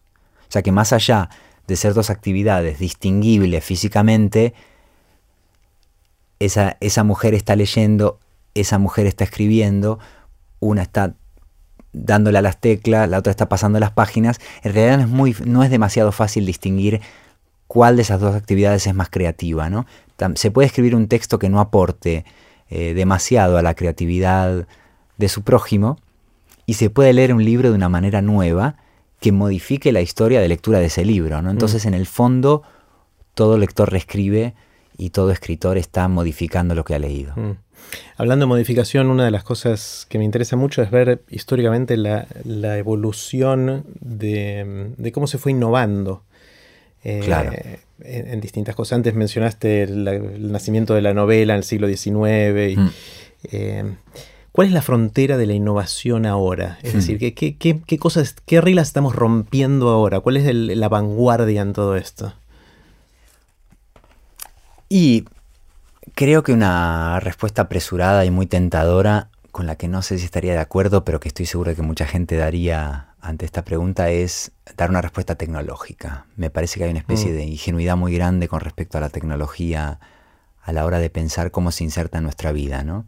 Estamos en una fase de la digitalización del mundo en la que parecemos creer que cada nuevo invento, eh, cada nuevo eh, artilugio, modifica el pasado esencialmente, ¿no? Me parece poco, poco productiva esa idea, ¿no? De que el mundo empieza con Twitter, el mundo empieza con Facebook, el mundo volvió a empezar con WhatsApp. Entonces, claro, tanto reseteamos el mundo, al final no podemos ir a ninguna parte, ¿no? Porque no podemos continuar un camino anterior, ¿no? Eh, a mí me gusta verlo de un modo, si querés, más, más transversal históricamente, ¿no? Me gusta pensar que Twitter es la consecuencia de largos siglos de ejercicio del el pensamiento ultrabreve, que a nadie se le hubiera ocurrido que se puede decir algo en ciento y pico caracteres, aunque ahora Twitter acabe de duplicarlo, si no hubiese existido la tradición de los aforismos, de la poesía, que es una unidad de sentido en cada verso, de la micronarrativa más contemporáneamente, nadie hubiera pensado que se puede transmitir algo si no hubiese existido una tradición de hacerlo antes de que existiera la computación. Eh, los blogs que en su momento, en la década pasada, parecía que iban eh, a acabar con, la prensa, con el periodismo, con la literatura, con todo, y en realidad son una continuación del columnismo, de la reseña literaria, de la opinión política y en un punto más lejano, casi del álbum. El muro de Facebook hmm. funciona de manera asombrosamente análoga a los álbumes decimonónicos que tenían eh, la gente donde coleccionaban, esto lo ves mucho en las novelas de la época, ¿no? La, la muchacha culta que cuando recibe una visita interesante le abre su álbum y en ese álbum que hay? Hay pegados retratos, copiados poemas, dedicatorias. Es un, muro. de Facebook. Hmm. Es una mezcla de encuentro con el prójimo y reflejo de la vida personal. Entonces es muy interesante ver la historia de la tecnología como la continuación y expansión de una idea anterior, ¿no? más como la interrupción de una lógica y la inauguración de otra. ¿no? Entonces, análogamente te diría, ¿dónde está la vanguardia de la literatura? Mucha gente te diría, bueno, este, en la videocreación, en la... Entonces esta ahora es más, me interesa mucho. Pero me parece que la videocreación, por ejemplo... ¿Qué es la videocreación? Y decir, yo qué sé, un libro que contenga videos insertados, que tenga un enlace. Multimedia. claro, una especie de literatura multimedia. Que te digo, no solo no tengo ningún problema con esa fórmula, eh, soy más tecnófilo que tecnófobo, o sea que está todo bien con esa idea, pero me, parecería ingenuo pensar que el arte no es multimedia desde el principio. El arte siempre tomó todos los medios que tiene a su alcance para combinarlos. Eh, todo eh, el trayecto del arte desde que tenemos memoria tiene que ver con unir la imagen y la palabra, por ejemplo. Toda la vida los músicos y los poetas trataron de trabajar juntos, las artes plásticas inspiraron discursos verbales y sonoros y viceversa. El teatro trató de hacer una labor que después continuó el cine, el cine no acabó con el teatro, ahora el teatro usa video, la novela eh, clásica inventó la idea del guion cinematográfico, el cine le devolvió el favor a la literatura y lo ensanchó. Entonces el arte es un experimento increíblemente multimedia y siempre lo va a ser. Entonces para mí la vanguardia no estaría en la tecnología porque el arte ya es una tecnología multiabsorbente. Ahora sí estaría, ponerle en, me parece, por empezar, hay una, para mí, clara asignatura pendiente en la revolución de género. O sea, me parece que todavía se ve poca ficción y ni que hablar, poca poesía, que de algún modo recoja y continúe eh, las transformaciones en los roles de género que todavía están, me parece, muy eh, circunscritas al ámbito o del ensayo académico o del periodismo combativo, ámbitos que me fascinan, pero digo, veo poca relación entre eh, las nuevas conceptualizaciones de género en ciertos discursos que no tienen que ver con el arte y después su traslado a películas, a libros. En otras palabras, las ficciones que nos rodean son mucho más conservadores y, tradicionalistas que los discursos no literarios al respecto, ¿no? Qué raro, ¿no? sí, es muy extraño. Eh, ahora que lo decís, me, suena que es así. Mira una historia de amor en el cine. Este, es súper trillada. Traza asombrosamente. Es difícil ver una novela, y esto a mí me interesa mucho y trato de hacerlo en la medida de mis posibilidades. Una escena sexual en una novela hecha con conciencia de Internet, por ejemplo, de qué es la visión de lo erótico y o pornográfico en el siglo XXI, ¿no? Es como si eh, nuestra vida fuera por un lado y nuestra imaginación literaria eh, no se hubiera enterado, ¿no? Entonces me parece que ahí hay un enorme territorio de experimentación. En otras palabras, me parece que perdemos tanto tiempo hablando de formatos y de apps que no nos damos cuenta que hay cuestiones como más conceptuales que son muy revolucionarias y a veces nos distraen los aparatitos y creemos como que la revolución va a venir por ahí. Y me parece que la vanguardia es más filosófica o más conceptual que, material y hecha de, aparatitos cuya obsolescencia está sucediendo ya. Mientras hablamos, este micrófono ya envejeció. Me encanta lo que decís porque es antiintuitivo en, en, varias dimensiones. Una, uno diría, mira, con toda la gente que hay en el mundo escribiendo o produciendo arte en, cualquier formato que fuera, seguro que hay gente agarrando todos estos temas, o debería haberla. pero es cierto que, no lo, sí, pero no, no hay tanto como para decir el género o los temas de género ya están instalados. Eh, y por otro lado, uno dice, bueno, la, tecnología es la que te lleva puesta, es la, es la que te fuerza al cambio, no te queda otra, pero lo que decís vos es, no cambia mucho. O sea, de alguna manera las canciones siguen siendo las mismas a pesar de que ahora las cantamos en otro sustrato, digamos. Pensemos en una cosa, continuando con tu razonamiento. Eh, el revival del rock clásico, por ejemplo, ¿no? la enorme vigencia del rock, digamos, desde los finales de los 60, principios de los 70, digamos, esa zona que transita desde los últimos Beatles hasta el punk, pasando por Bowie, Pink Floyd, etcétera, etcétera. En los años 80 se suponía que todo eso había acabado, estaba pasado de moda, que lo sintetizado iba a dejar en ridículo lo acústico. Mirá dónde estamos ahora, ¿no? Y, mientras pasó mm. todo eso, pasamos de escuchar vinilo a cassette, cassette a CD, ¿Y, qué estamos escuchando? Y a lo mejor estamos escuchando a David Bowie que pasó por todos esos formatos, ¿no? Em, pero además, claro, la tecnología muchas veces puede estar colonizada precisamente por grandes gigantes de la telecomunicación cuyo objetivo no es precisamente eh, eh, transgredir nuestros límites, ver más allá, sino es de algún modo monopolizar el negocio y, asegurarse de que, de que el dinero circula por unos cauces que están muy controlados. Y el control hoy en día es más fácil que nunca. Entonces no tengo una visión catastrófica, pero tampoco ingenua de cuál es la libertad que nos puede dar la tecnología. ¿no? Mm. Sería como pensar que la tecnología liberó a los trabajadores. ¿Sí? ¿Seguro? Habría que pensarlo, ¿no?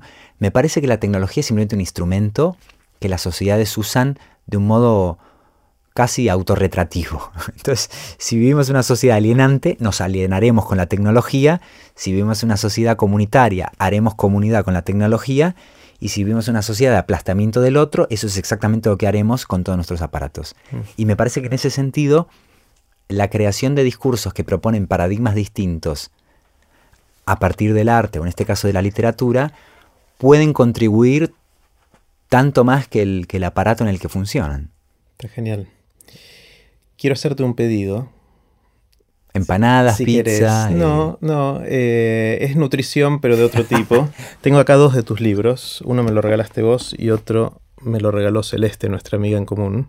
Un saludo para eh, ella, que en algún momento estará escuchando. Exactamente. ¿Te animás a leer algún párrafo que vos elijas de cualquiera de estos dos libros tuyos? Uno se llama Una vez Argentina y el otro es El viajero del siglo. Wow.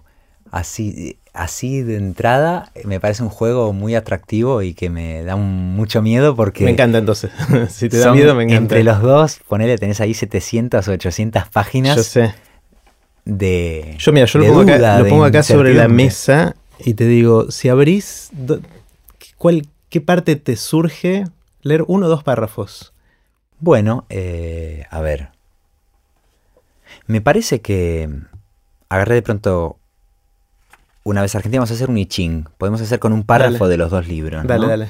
Em, no siempre el principio de un libro es particularmente revelador acerca de su contenido. De hecho, muchas novelas, si las lees eh, en su primera página, ni siquiera sabrías cuál es su argumento o qué te espera, ¿no? Del mismo modo que las películas no empiezan necesariamente de modo revelador. Pero creo que justo la primera página de Una vez Argentina puede de algún modo dar una idea de cuál es el trabajo con la memoria colectiva y cómo el yo narrador puede ser un vehículo de muchas memorias que lo, que lo preceden, ¿no? Cómo decir yo es una forma secreta de decir nosotros. Entonces, las primeras líneas de la novela dicen, ¿duelen al regresar? ¿O empiezan a sanar cuando regresan? Y entonces descubrimos que duelen hace mucho los recuerdos. Viajamos en su interior, somos sus pasajeros. Tengo una carta y una memoria inquieta. La carta es de mi abuela Blanca, con los renglones levemente borrosos. La memoria es la mía, aunque no me pertenece solo a mí. Su miedo es el de siempre, desaparecer antes de haber hablado. Voy a viajar de espaldas. Ese es ¿no? y la verdad es que la, la muy primera idea de la novela surgió así. Yo le pedí a mi abuela, a mi otra abuela. No Dorita. No Dorita, sino Blanca, que murió hace unos años, casi como un ejercicio para mantenerla despierta, que me contase lo que recordaba de sus abuelos y bisabuelos, es decir, de gente que para mí era un personaje fantasmagórico e inaccesible. Le pedí eso y, por supuesto, me olvidé de inmediato, ¿no? Pero ella no. Eh, los viejos tienen formas fascinantes de recordar y de olvidar. Ella no se olvidó, tardó un montón, y de pronto, un día, me, me devolvió una carta minuciosa y asombrosa que me voló la cabeza y me obligó a escribirle el alrededor. Te diría que todo el libro no es más que la escritura de, la carta. de, todas las circunstancias y ramificaciones genealógicas que no estaban en esa carta, pero que confluían en ella, ¿no? Y, después me gustaría, de esta novela me acordé de un fragmento, esto va a quedar verdaderamente espontáneo porque no sé dónde está. Hay que encontrarlo. Hay que encontrarlo. Un fragmento donde se reflexiona sobre algo que es importante para, para el viajero del siglo, para esta novela, que es las relaciones entre amor y traducción. Es una historia de amor entre dos traductores, aparte de otras cosas, y son dos traductores que descubren que amar es una forma de traducir y la traducción es una forma de amor. Como amar, querer a alguien, es tratar de convertir sus palabras en las mías, pero también en malinterpretarlas, en apropiármelas desde mis malentendidos y prejuicios. Necesito que tus palabras sean las mías, pero hasta qué punto las esfuerzo o les hago decir lo que no quisieron decir. Y para traducir un texto necesitas un cierto grado de enamoramiento, casi un deseo de posesión de una voz que no es la tuya, ¿no? Hay algo como de amante celoso en el traductor que dice, necesito que esto lo diga yo. Y al mismo tiempo hay una imposibilidad trágica de poseer al otro, porque eso es imposible. Entonces hay una negociación entre cuánto necesito tu voz, cuánto la respeto, cuánto la hago mía. Entonces, bueno, la novela va pasando por diversos eh, aspectos en una historia aparentemente situada en el siglo XIX, donde se ve, se ve como un amante es un traductor y como un traductor puede ser un amante. Sigo sin saber dónde está ese fragmento. Ahí está. encontraste? Lo encontré.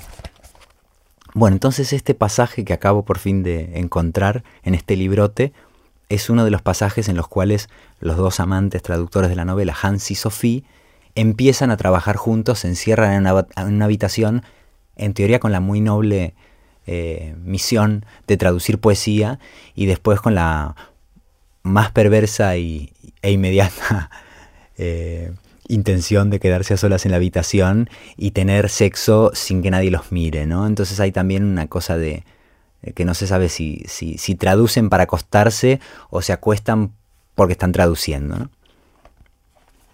En esas cuatro horas de las que disponían a solas tres veces por semana, Hans y Sophie pasaban de los libros al catre y del catre a los libros, buscándose en las palabras y leyéndose los cuerpos. Así, sin proponérselo, fueron alcanzando un idioma común, reescribiendo lo que leían, traduciéndose mutuamente. Cuanto más trabajaban juntos, más se daban cuenta de lo parecidos que eran el amor y la traducción, entender a una persona y trasladar un texto, volver a decir un poema en una lengua distinta y ponerle palabras a lo que sentía el otro. Ambas misiones se presentaban tan felices como incompletas. Siempre quedaban dudas, palabras por cambiar, matices incomprendidos. Ellos también eran conscientes de la imposibilidad de lograr la transparencia como amantes y como traductores. Diferencias culturales, políticas, biográficas, sexuales, actuaban como filtro. Cuanto más intentaban mediar en ellas, mayores se volvían los peligros, los obstáculos, las malinterpretaciones. Pero al mismo tiempo, los puentes entre las lenguas, entre ellos mismos, se volvían más anchos. Me encantó. Voy a leerlo ahora, porque todavía no tuve tiempo de leerlo desde que me lo regalaste hace unos días.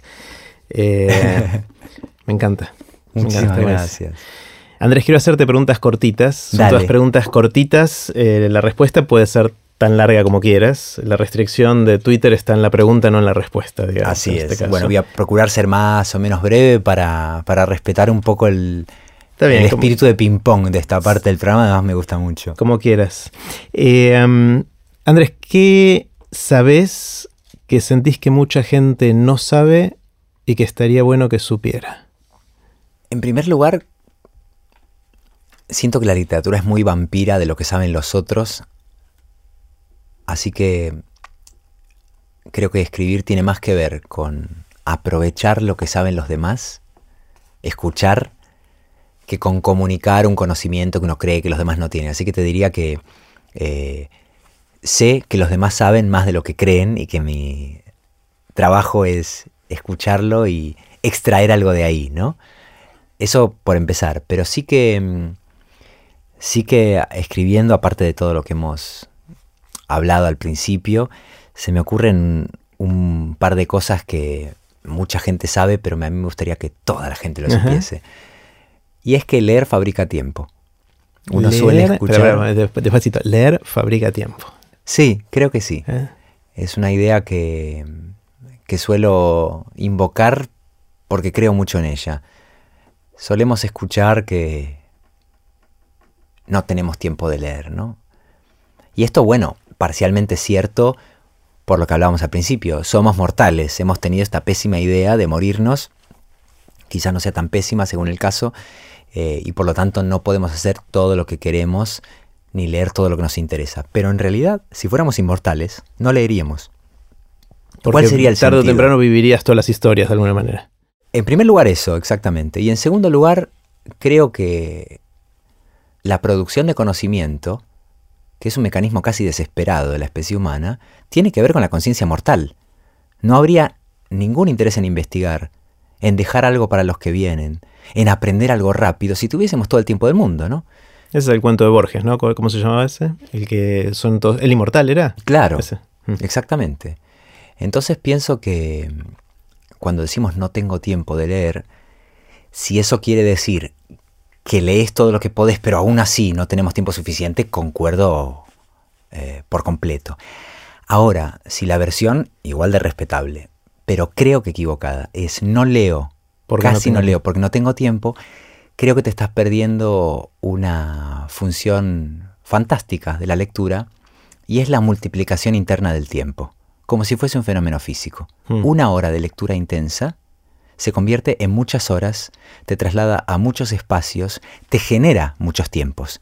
Entonces uno no tiene en la vida nunca tanto tiempo como cuando está leyendo. ¿Viste? Cerrás un libro y tenés la sensación de que te pasaron muchas más cosas de las que caben en ese rato. Por lo tanto, cuanto menos tiempo tiene uno, más necesita leer para fabricárselo. Está buenísimo. Eso es una pequeña cosa que aprendí leyendo y escribiendo. Eh, ¿Sentís que cambiaste de opinión sobre algo recientemente? no solo recientemente, sino que mm, creo que el cambio de opinión en la escritura es un ejercicio diario. O sea que es casi una obligación, no es una concesión políticamente correcta.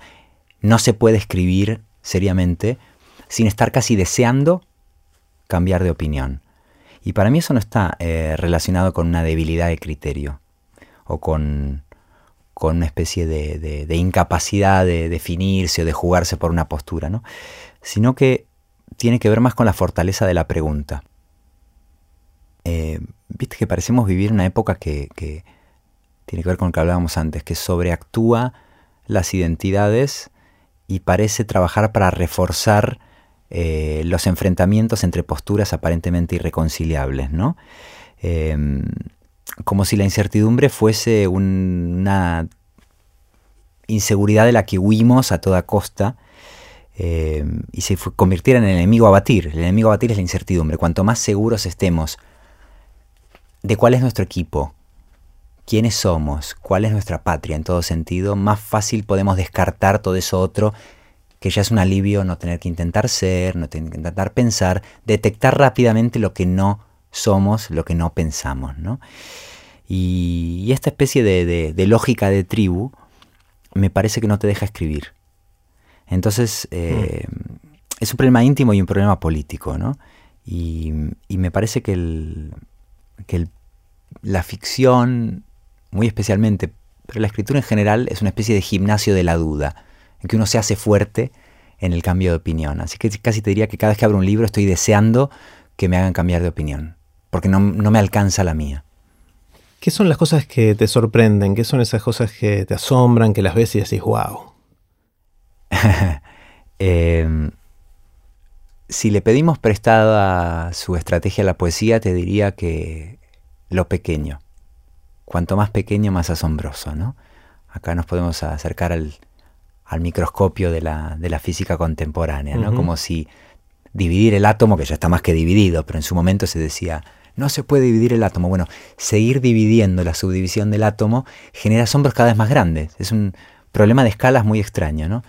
Eh, a mí me asombra o lo muy pequeño o lo inmenso. Lo muy pequeño tiene que ver con la bolsa llena de aire de la que hablábamos antes, creo que tiene que ver también con una, patología muy de nuestra sociedad, de la que todos participamos, que es eh, la necesidad del sensacionalismo. Esto se ve mucho en los discursos artísticos. De pronto, si en una película no chocan seis autos, no se mueren seis personas, no hay un bombardeo, no hay una catástrofe, alguien no salva al mundo, parece que no pasa nada. Y esto genera no solamente un ruido molestísimo, sino que va reduciendo, amortiguando el asombro, porque cada vez necesitas más cosas para asombrarte. Y la poesía lo que hace es reenfocar ese asombro, reducir el espectro de observación y recuperar el valor de cada pequeño acontecimiento que vuelve a ser asombroso porque por fin se pudo destacar en mitad del océano eh, sensacionalista que parecemos necesitar para motivarnos. Entonces opera casi por contradicción el asombro poético, ¿no? cuanto más pequeño más grande. Pero también, y por la misma razón, me asombra mucho las escalas que ya no podemos manejar, ¿no? La observación del espacio, el vértigo que siento cuando pienso en las teorías acerca del espacio y del universo, em, se parece mucho al vértigo que siento cuando trato de pensar poéticamente una piedrita. Hay un vínculo entre lo macro y lo micro muy interesante, de ida y vuelta, em, y que conecta con lo que Kant eh, llamó lo sublime. Kant distinguía entre lo bello y lo sublime. Lo bello es asumible, casi confortable, es una especie de hermosura doméstica que tranquiliza, y lo sublime tiene que ver con escalas inquietantes. Es una belleza que puede dañar, puede generar vértigo y puede generar hasta terror, hasta espanto. De ahí la fascinación de los románticos por las montañas, por los abismos, por los mares bravíos. Tenía que ver con la búsqueda no de lo bello, sino de lo sublime. Bueno, considero entonces que lo sublime gigantesco y lo bellísimo diminuto son las dos fuentes de asombro que más me interesan. Mm, qué bueno. Em, supongamos que, em, que tenés un amigo que finalmente descubre lo que cuando yo leía ciencia ficción era mi sueño, que era tener la máquina del tiempo. Eh, y este es un amigo que te dice, Andrés, te voy a dejar viajar en mi máquina del tiempo, puedes hacer un solo viaje. Es, un poco tacaño tu amigo. Te dice, puedes hacer un solo viaje. y es particularmente cruel, además. Es cruel totalmente, porque mejor que no la, no la inventes. Si, vas me a dejas usar una sola vez, no me la des. Exacto. Pero bueno, es así y vos no podés, o sea, es una tentación y te dice, bueno, puedes hacer un solo viaje, va a ser de ida y de vuelta, vas a ir a donde quieras y a cuando quieras. Eh, y después vas, después de un tiempito, volvés al presente y está todo bien. La pregunta es a dónde vas y a cuándo vas. Bueno, voy a tratar de ir razonando poco a poco la pregunta. Porque uno podría tener tentaciones equivalentes hacia el futuro y el pasado por diferentes razones, ¿no? Uno podría decir, bueno, voy al pasado un poco a lo Ray Bradbury, ¿no? Para modificar algo del pasado colectivo o personal o para despedirme de alguien sería muy tentador decirte, bueno, le daría un abrazo más a mi mamá, yo qué sé, ese tipo de cosas, ¿no? Eh, entonces eso te podría inclinar hacia una especie de revisita al pasado con la conciencia y la memoria de lo que entonces era todavía futuro. ¿no? Sin embargo, creo que si el objetivo es vivir un poco más, sería poco inteligente eso, porque no te daría más tiempo. Te daría quizá más oportunidades, pero no más tiempo. ¿no?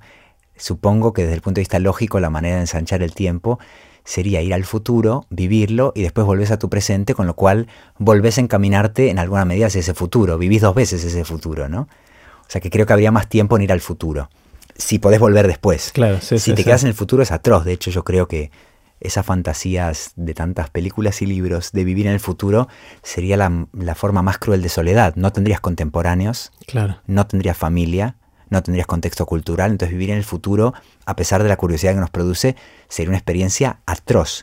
Pero si tu amigo nos propone ir al futuro y volver, me parece que uno tendría dos futuros, ¿no? El de la máquina y el que biológicamente te corresponda después. Claro, al mismo tiempo eso te puede quitar gran parte de lo que decís, que es la, fuente de la necesidad de crear y usar el tiempo y leer y todo eso, que es saber que nos vamos a morir. Si vas a un futuro dentro de 20 años y sabes que estás todavía vivo ahí, sabes que en los próximos 20 años no, hay nada que te pueda pasar. Salvo que vayas dentro de 20 años y descubras aterrado que te quedaba una semana. Claro. ¿Qué verías ahí? ¿Qué clase de paisaje póstumo habría ahí? Bueno, sería interesante el ejercicio y después volvés y sabes que te quedan 20 años, pero que ahí tenés una fecha de caducidad. Sí. Bien clara, ¿no? Sí, supongo que yo elegiría un futuro que no pudiera ver eh, bajo ningún pronóstico, ni siquiera el más optimista, ¿no? De ver el futuro me imagino que uno eh, no elegiría dentro de 30 años, no elegiría 300, iba a decir 3000, pero está claro que al paso que vamos no nos quedan 3000 años. Pero digamos, poder ver otra época, otra fase de la cultura y observarla como un guayer póstumo y después volver a su contexto e incluso tratar de, de contribuir de algún modo ¿no? con ese futuro, me imagino. Sí, mi sensación es 300 o si decís mil años, vas a llegar ahí y no vas a entender nada. Nada.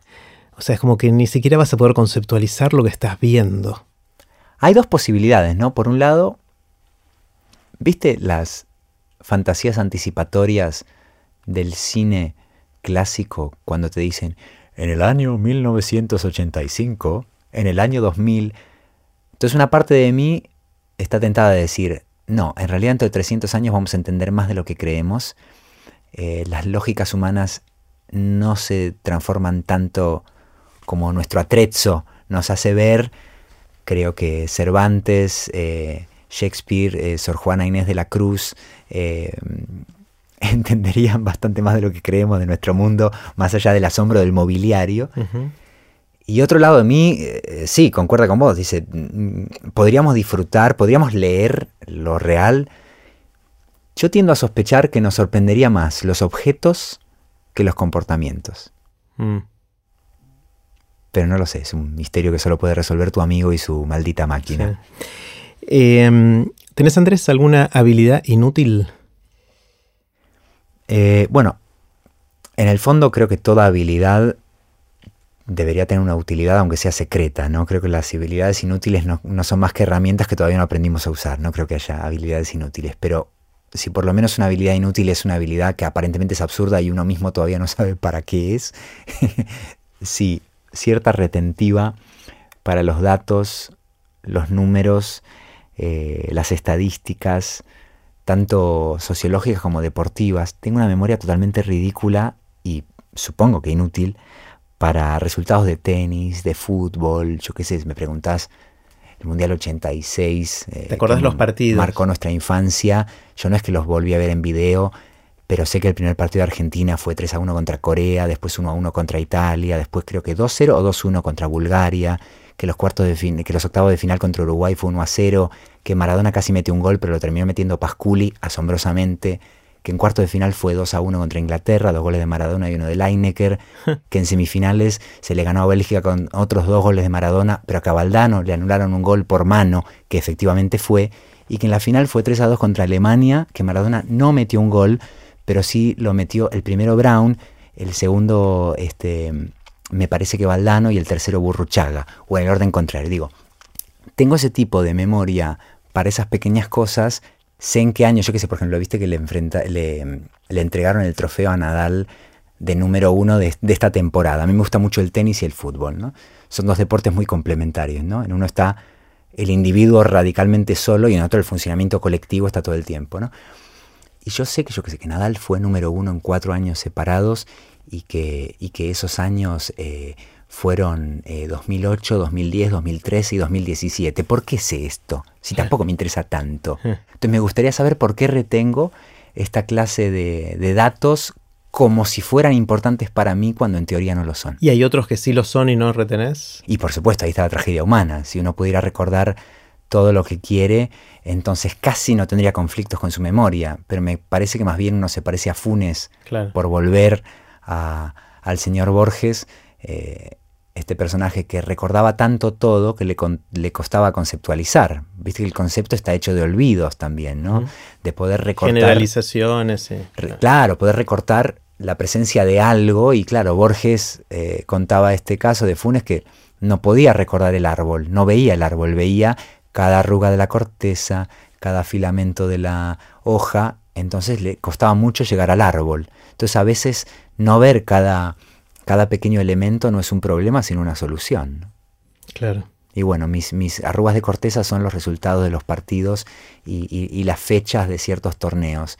Supongo que si algún día me presentara algún tipo de concurso idiota de esta clase me serviría para algo. Mientras tanto, la primera vez que me sirvió es para este momento, para contestarte esto. Y a mí me impresionaste con todos esos datos enciclopédicos del Mundial 86, que para mí también son inútiles porque no, no significan mucho, pero, ¿Vos, te acordás de eso también? No, no, no, no me acuerdo. o sea, me acordaba más o menos cómo habían sido los partidos, pero ni, ni, quién había metido los goles, ni, ni, cuánto había salido cada partido, no. Me acuerdo de las jugadas de cada gol. Ah, mira. No entiendo por qué. Y esas no las volviste a ver. Y todos hemos vuelto a ver el segundo gol contra los ingleses de Maradona. vos tenías nueve años. Yo tenía nueve años. Pero te diría que la mayor parte de esos goles y partidos que te acabo de escribir no encontré motivo para volver a ver en YouTube. ¿Por qué voy a querer ver el segundo gol a los coreanos? Entonces te diría que no, que parte de esos se quedaron ahí fijados en los nueve años. Sí. Qué locura. Em, si alguien te despertara, Andrés, a las 3 de la mañana, te sacudiera y te dijera, Andrés, ¿de qué trabajas? ¿Qué le dirías? Y la respuesta, la respuesta no podría ser otra que de esto. Trabajo de, esto. ¿De qué? de tomar nota mientras sueño. Está bueno. Y, y me recuerda una anécdota que creo es de Kafka y me parece que la cuenta en sus, en sus diarios. Em, o quizás esté en su primer libro de cuentos, ahora dudo. En cualquier caso es de Kafka. Kafka entra a la casa de un amigo, tarde a la noche va a tomar un café o una copa a la casa de este amigo y se encuentran al padre del amigo dormido en el sofá. Y el padre del amigo, ante los ruidos que hacen Kafka y, el dueño de casa, se sobresalta un poquito y se vuelve a despertar, ¿no? Pero este momento en que el despertar es nada más que un breve paréntesis del sueño, ¿no? Y entonces Kafka, que además tenía problemas para dormir y dormía poco y se solidariza con este pobre señor que estaba tratando de dormir en un sofá, le dice, por favor, no se moleste, considéreme un sueño. Y bueno, ese es un poco nuestro trabajo. Está genial. Em, mencionaste hace un rato que em, muchas veces tendemos a, hacer de chiquitos las cosas que no van a marcar de grandes, como el, que, el mm. nene que dibuja y todo eso. Mm. Eh, está todo este gran debate sobre la educación del futuro y cómo tendría que ser, que la verdad no tengo ni idea hacia dónde va, Pero una cosa que me parece que podría ayudar mucho a mucha gente es ayudar a que la gente encuentre que su pasión es dibujar, porque hmm. ese chico que hubiese dibujado si nunca le diste un, papel y un lápiz, quizás nunca se enteró. Totalmente, tienes toda la razón. Eh, ¿Se te ocurre por dónde puede ir esa, esa búsqueda, o sea, o cómo los gran, la, gente mayor, eh, la, gente que por ahí puede influir en los chicos, cómo podemos hacer para ayudarlos a encontrar esas cosas que lo van a, los van a acompañar durante toda la vida, que los van a apasionar, que, porque la verdad es que con todos los recursos que hay ahora, una vez que sentís la pasión por algo, vas a aprenderlo. Sí. No tenés que ni siquiera ir al colegio. Seguir la huella de eso con cierta facilidad. Sí, o en YouTube o donde fuera, digamos. Eh, con lo cual uno va para atrás y dice, entonces lo más crítico de la educación es ayudar a que los chicos encuentren cosas que los apasionen y los acompañen durante la vida. ¿Cómo, cómo lo hacemos? ¿Se te ocurre quizás en, tu caso por la lectura y la escritura, pero puede ser... ¿se te, ¿Se te ocurre intuitivamente cómo podemos hacer para ayudar a que los chicos desarrollen eso? Y siento que la pregunta me queda grande, digamos. A, mí. a todos nos queda grande. A mi pequeña persona, ¿no? Pero, pero claro, vos lo orientaste más hacia el lado literario, como que cada uno pudiera ayudar a poner dentro del horizonte de posibilidades de los chicos aquello que uno conoce mejor, ¿no? Y que es una linda fórmula, ¿no? Eh, totalmente de acuerdo en que es verdad que hay vocaciones que parecen muy espontáneas y es cierto que hay algunos chicos que parecen manifestar una inclinación casi previa al contacto con el objeto deseado, o mejor dicho, que en cuanto aparece el objeto deseado hay un reconocimiento que uno sabe de dónde viene. Ya lo estaba esperando de alguna manera. Claro. Viste que hay chicos que cantan o bailan y seguramente no vieron nunca un cuerpo de ballet o un coro. Esto pasa. Pero incluso ese chico necesita ver el cuerpo del coro para identificar eso que está haciendo como un posible camino, ¿no? Y ni que hablar, hay muchos otros casos, como bien mencionaste, de chicos que podrían tener un talento para muchas cosas y que no ha habido ocasión de que manifiesten ese talento. Y la verdad es que, como bien decís, suele ser más el caso, ¿no? Eh, y ese es el problema, ¿no? Vocaciones enterradas incluso para sus propios poseedores, ¿no? Em, claro, tiene que ver para mí con una lógica muy del rendimiento, ¿no? Si los estudiantes son máquinas de resolver exámenes con eficacia, entonces ya es imposible apartar la vista de ese objetivo. Es un problema de nuevo filosófico, ¿no? Hay lo que en filosofía se llama una teleología, ¿eh? un objetivo que predestina el, método, el proceso. Entonces, si el objetivo es el rendimiento y la eficacia, eh, esa aparente curiosidad, esa posible ramificación de tus intereses está perdida de antemano. una manera sería como mm. replantear qué es la competitividad de un alumno, pero no en términos ingenuos, en términos de otro tipo de eficacia que tiene que ver con la optimización de tus eh, recursos y talentos y, no con un objetivo prefabricado que se llama nota o examen, eh, cuyo sentido último tampoco conocemos muy bien, más allá de la diferencia entre las notas y los exámenes. Pero también me parece que tiene que ver primero con actividades extraescolares, a veces le pedimos demasiado a la escuela y al aula, si hay docentes que nos están escuchando y dicen, bueno, estás pidiendo que los eduquemos, que les enseñemos comportamiento, que les enseñemos filosofía, que aprueben los exámenes, es decir, no hacemos magia. Y efectivamente, ¿no? Es decir, eh, me parece que hay a veces un sistema negligente en que las familias depositan en las instituciones educativas gran parte de lo que es su responsabilidad también, ¿no?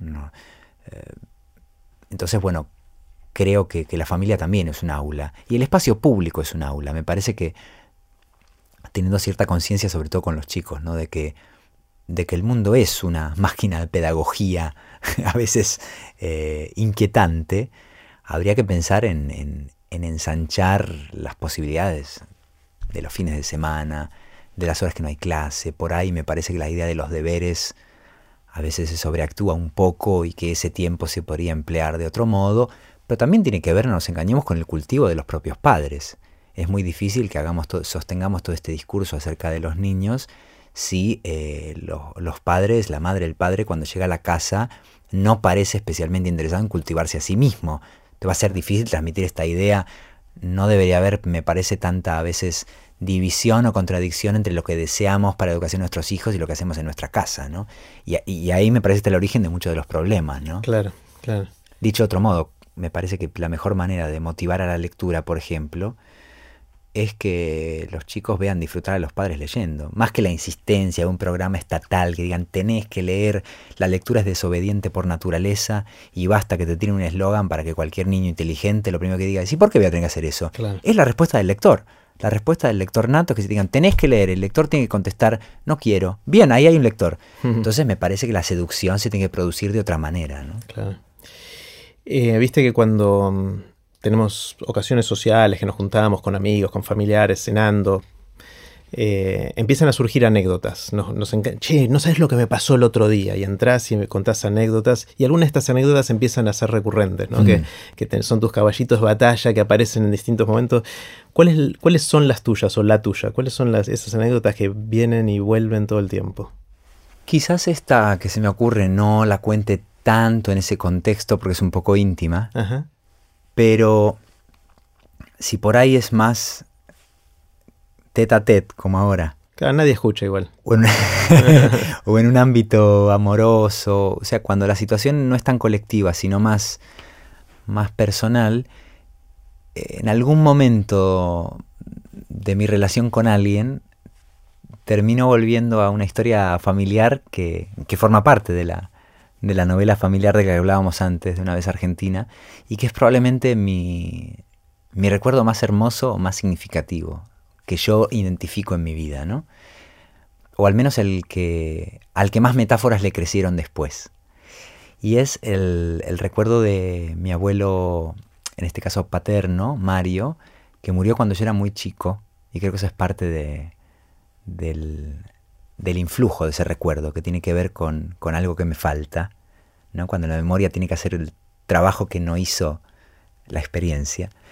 Él murió cuando yo tenía seis años más o menos y era un abuelo que hubiera sido un abuelo perfecto para mí. Es como el abuelo que podría haber tenido y, y murió demasiado pronto, como casi todos nuestros seres queridos. Y él era médico, era cirujano de tórax y y este, estaba enfermo y tenía una enfermedad cardíaca en una época en que además las enfermedades cardíacas se, como él bien sabía como cirujano de tórax, se eh, manejaban con mucha más dificultad. Él ya había tenido un infarto y sabía que estaba teniendo problemas coronarios y según nos dimos cuenta después tenía toda la conciencia de que no le quedaba demasiado tiempo y además sus hábitos no eran precisamente preventivos. ¿no? Bueno, entonces sabiendo él que le quedaba poco tiempo, e incluso según recordaríamos después, tomándose el pulso esos días, empezamos a recordar como gestos, ¿no? Me llevó a plantar un árbol. Me convocó para plantar un árbol. ¿no? Es cosa que no habíamos hecho juntos antes y que de hecho no he vuelto a hacer con nadie más. Así que no fue un gesto baladí ni casual. Me llevó a plantar un árbol que era un sauce. Fingió además que yo lo estaba ayudando mucho. Yo apenas podía levantar la pala, ¿no? Porque era la pala y yo teníamos un tamaño similar, pero lo recuerdo como que él hizo todo lo posible por escenificar que ese árbol era nuestro. Lo estábamos plantando juntos, ¿no? No tardó ni una semana en morirse. Y muchos años después me fui dando cuenta de las repercusiones de ese recuerdo y de ese gesto de mi abuelo, ¿no? Que me había dejado eh, un fenómeno literario que nunca mejor dicho nunca ha terminado de crecer, que tiene unas raíces infinitas. Ese recuerdo es un lugar que me da sombra, que me arraiga y que crece. Y es una historia, la de mi abuelo y yo plantando ese sauce ahí por Monte Grande, que me ha asediado en muchos momentos de escritura y que lo he tratado de escribir de todas las maneras posibles. Primero fue un cuento que nunca llegué a publicar porque no me satisfizo. Fue un poema que si querés ahora te digo. Y como tampoco me satisfizo este poema que te voy a decir, se convirtió en el último capítulo de, esta novela. Es decir, que necesitó ser escrito y reescrito tantas veces como lo he contado, ¿no? Hasta qué punto mi abuelo sabía lo que me estaba dejando. Fuimos a plantar una metáfora, no un árbol, ¿no? Hmm. Y es probablemente, si tuviera que elegir un, recuerdo mío, eh, es este, ¿no? Y siempre me emociono ¿estás contento con cómo lo escribiste en el libro o no? Nunca estoy contento de cómo lo escribí. Estoy contento de haberlo escrito. Bien. y el... ¿Qué dice el poema? El poema se llama El jardinero y si me lo acuerdo, porque estoy muy seguro, pues no lo traje, dice así. Aprendí con mi abuelo a plantar árboles. Los sauces necesitan más agua, Andrés, que vos, y sus raíces al principio no son demasiado profundas. A veces crecen rápido y otras veces se estancan en la tierra, asustados del aire. Hoy no existe ni abuelo, ni país, ni tampoco ese niño, pero queda aquel sauce encorvado al que me digo, Andrés, hay que cuidar estas raíces frágiles, este miedo a la altura de la vida.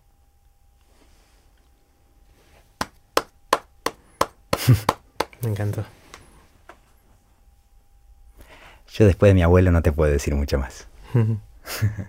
¿Existe ese sauce? ¿Sabes si está todavía o no? Eh, es una pregunta que me he hecho tantas veces y siempre pienso, tengo que ir a Montegrande. Me da tanto miedo que no esté. Claro. Y al mismo tiempo sé que es un deber que tengo, ¿no? Sabrías localizarlo, ¿sabes dónde, dónde era? Bueno, eso es una de las dificultades más allá del miedo. Eh, no tengo la dirección exacta. Sé que hay algo, creo que se llama hace 30 años que no voy, pero digo, creo que sigue existiendo. Camino de cintura existe, ¿no? Sí. Eh, Montegrande, sé que en un momento hay que girar a la derecha. O sea, con un auto podría, digamos, merodear esos terrenos y encontrar esa pequeña quinta, que ya no debe ser ni quinta, ni muchísimo menos es nuestra, podría encontrarlo, ¿no? Reconocer ese sauce sería... Me daría miedo de, después de eso, realizar tanto mi memoria que lo siguiente sería morirse, ¿no? Entonces, Mm, creo que es un árbol muy peligroso. Pero ¿sabes qué pasa más allá de la realidad vegetal física de ese árbol? En realidad ese árbol ya está plantado. O sea, me han pasado tantas cosas con ese árbol y me ha generado tantas ramificaciones que en realidad eh, lo de menos es, Es el si- árbol. es si ese árbol real sigue existiendo ahí, ojalá que sí. Pero lo que ya no se puede arrancar es esa raíz eh, plantada en mi memoria. Mm. Andrés, gracias. Gracias por, por compartir este rato y por abrir esa pequeña ventana en, en tu mente. Bueno, lo disfruté muchísimo. Te felicito de todo corazón por esta iniciativa y ya tenés un oyente más. Bueno, espectacular, espectacular, buenísimo. Un Bueno, abrazo muy fuerte. Igualmente. Bueno, hasta acá la conversación más formal con Andrés Neumann, eh, pero como les decía, el micrófono quedó abierto y charlamos un rato más. Escuchen lo que sigue, que estuvo muy bueno. ¿Cómo te sentiste vos? Me encantó, me encantó. ¿Estuviste cómodo? Sí, tengo la sensación de que podríamos seguir horas y Sí, horas. o sea que Sí. ¿Cuánto habremos estado? Fueron dos horas más o menos. Ah, me parece perfecto, Está ¿no? bueno, ¿no? Sí. Como que más es... Sí, eh, sí, qué sé yo, yo no- para mí el, el tiempo no es el... Es la sensación de, de redondez, no sé. Claro. Eh, a veces eso pasa media hora y ya está. Y, y quiero matarlo ya porque no Claro. se pierde eso.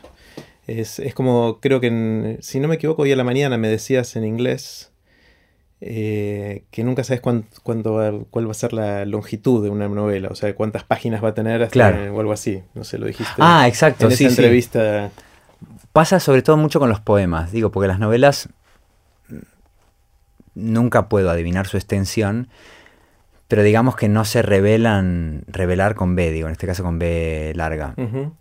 O sea, no, no, no te contradicen de un minuto para otro, te contradicen como un proceso un poco más lento, Mm. ¿no? No cambias radicalmente de opinión del martes al miércoles, sino más bien es una cuestión de meses. Pero con los poemas sí te pasa en un segundo. Mm. Que vos venís escribiendo y pensabas, faltan tres estrofas. Y de pronto pasás por un verso y sí, ya está. Y el poema es infinitamente más breve de lo que creías y, y no sabes por qué paraste ahí, pero Pero ahí está.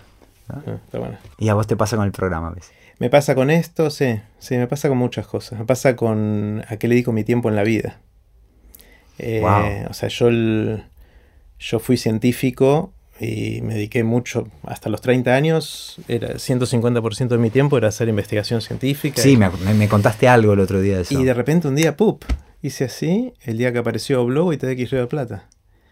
Y dije, ya está, este, acá este es mi último verso de, de la poesía. Pero una curiosidad, eh, hasta ese instante que se te revela, en este caso con B corta, Sí. eh, de manera súbita, ¿habías tenido momentos de duda, etcétera? ¿O según vos estabas muy centrado? No, y- no. el- los dos años previos a esa revelación Eh, sí, estaba con dudas. Sí. O sea, estaba tensionado en lo anterior. Claro. Tenía contradicciones que se iban haciendo cada vez más, más visibles. Claro, a veces hay como decisiones que se van preparando, pero, pero emergen en un instante Sí. y son como la culminación de un proceso medio oculto para uno mismo, ¿no? Pasa algo, el- esta... Pero sin esos momentos a lo mejor permanecen ocultas para siempre, no es que van a pasar Sí. sí o sí, ¿no? Es lo que en inglés dicen nudge, que es el pequeño empujoncito que Sí. a veces le tenés que dar para que algo cambie. Notch. Eh, que, que cuando sucede uno dice, ¿cómo puede ser que por esto haya tomado la decisión? Bueno, hay toda una cosa atrás de, ¿no? Que Claro. el em- todo está listo para que el empujoncito sea efectivo. Pero sí, hace falta desarrollar una sensibilidad para esos empujoncitos, ¿no? Concederles importancia. Totalmente. Porque si no uno puede pensar, bueno, es un empujoncito, pero esta pequeña sensación de hoy no lo puedes comparar este, con toda estructura, con toda una forma de vida. No voy a cambiar esto por esta sensación de este Claro. segundo. No podría sentirlo y descartarlo inmediatamente, ¿no? Mm. Sí.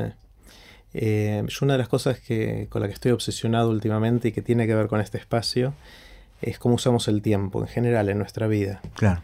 Eh, y y es, es algo que me obsesiona de siempre. De chiquito, por ejemplo, una obsesión que yo tenía es cuán chiquito es el ancho de banda en la comunicación oral.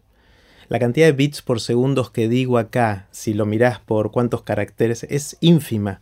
Mm. Ni siquiera el modem de 300 baudios con el que empecé a conectarme a internet. eh, o sea, eso ya era más rápido que la- nuestra, el ancho de banda. Obviamente que si le agregás los gestos y la visual, la cosa visual, hay más, más información que llega. Claro, pero si, muchísima. pero si habláramos por teléfono o por chat, Claro, sí. eh, donde ya ahí se van Ahí- ahí agotando más los claro. estímulos, Sí. es, es muy bajito. Y, y mi sensación de chico era la frustración de que yo sentía que podía pensar mucho más rápido que comunicar mis ideas. Pero te das cuenta que esa preocupación es de escritor. Esto no lo dijimos en el programa, pero hubiera sido muy oportuno. Es decir, creo que uno es, entre otras cosas, la, la necesidad de convertirse en escritor es poder eh, aumentar ese ancho de banda y sobre todo optimizar la capacidad, es decir, que la pérdida sea menor. O sea, Claro. un escritor es Sí. trágicamente consciente de esta limitación y necesita hacer algo con ella. Dice, no puede ser que sea solo esto, ¿no? Claro. Y aunque nunca vas a realizarte literalmente como para perder esa sensación, creo que uno escribe para tratar de paliar de algún modo esa limitación. Del mismo modo que supongo un bailarín te diría, es que es tanto lo que podemos hacer con el cuerpo y tan poco lo que hago. Claro. Eh, me parece que es, pero sí, sí, identifico totalmente esa sensación. Y lo que me da, e- eso era mi, mi visión más científica, un tema ancho de banda y bits Claro. por segundo y no sé qué historia, que me ha acompañado como frustración durante bastante tiempo, pero ahora lo veo de otra manera, o sea, es, es la única, el único recurso que es realmente escaso y bien, o sea, es lo que más vale en nuestra vida, es lo único que tenemos, Es lo único que pero tenemos. es escaso, se va, irreemplazable, efímero, etcétera. Eh, pero no le damos bola y, y No. usamos el tiempo de una manera totalmente similar. Tomás un poquito de distancia Es- a tu es propia vida. dices, aterrador. "Qué pelotudo que soy. Hablamos mucho de eso en el programa, o sea que a mí me obsesiona también Sí. eso. Sí. Eh, sí, absolutamente. De hecho, creo que el, precisamente el, el- sistema de alienación lo que trata de hacer es que no tengas esos momentos de distancia. La alienación es eso, ¿no? El Es no darte cuenta que estás en... el sistema laboral, y diría que hasta la estructura de la familia, está un poco pensada más o menos voluntariamente para que no haya espacio para esos momentos de perspectiva, porque si los hubiera sería revolucionario. Claro. Nadie haría lo que se supone que tiene que hacer, nadie. Esto es mi instalación artística para usar el tiempo de otra manera. Claro. Qué bueno que lo pudiste hacer. O sea, yo siento que las dos horas que acabamos de pasar es el mejor uso que le podría haber dado a las últimas dos horas. Cosa que no puedo decir del 90% de mi tiempo. Lo que decíamos de leer, ¿no? Igual, ¿no? Claro. Igual. Claro, perdiste esas dos horas. Son las únicas que no perdí. Ah. Sí, totalmente, ¿no? E irte a dormir además sintiendo que usaste el tiempo para algo, me parece que es la única forma profundamente de dormir bien, me parece. Claro. Ah, está bueno. Che, espectacular. Lo mismo digo, a mí también, lo, lo disfruté tanto como imaginaba. Bueno, Fue la segunda parte del otro día. eso, exacto. Sí, sí, sí, sí. Bueno, le voy a agradecer a Celeste por, por ser la culpable de esto. Así terminó la conversación que tuvimos con Andrés Neumann. Puse los links relevantes en aprenderdegrandes.com barra Neumann. Espero que les haya gustado, ¿qué digo gustado? Fascinado tanto como a mí. Recuerden que pueden suscribirse para no perderse ningún episodio de Aprender de Grandes en aprenderdegrandes.com. Los espero en el próximo episodio de Aprender de Grandes, cuando les cuente lo que aprendo en mis intentos por seguir aprendiendo durante toda la vida y en las conversaciones que tengo con gente que admiro. Chau.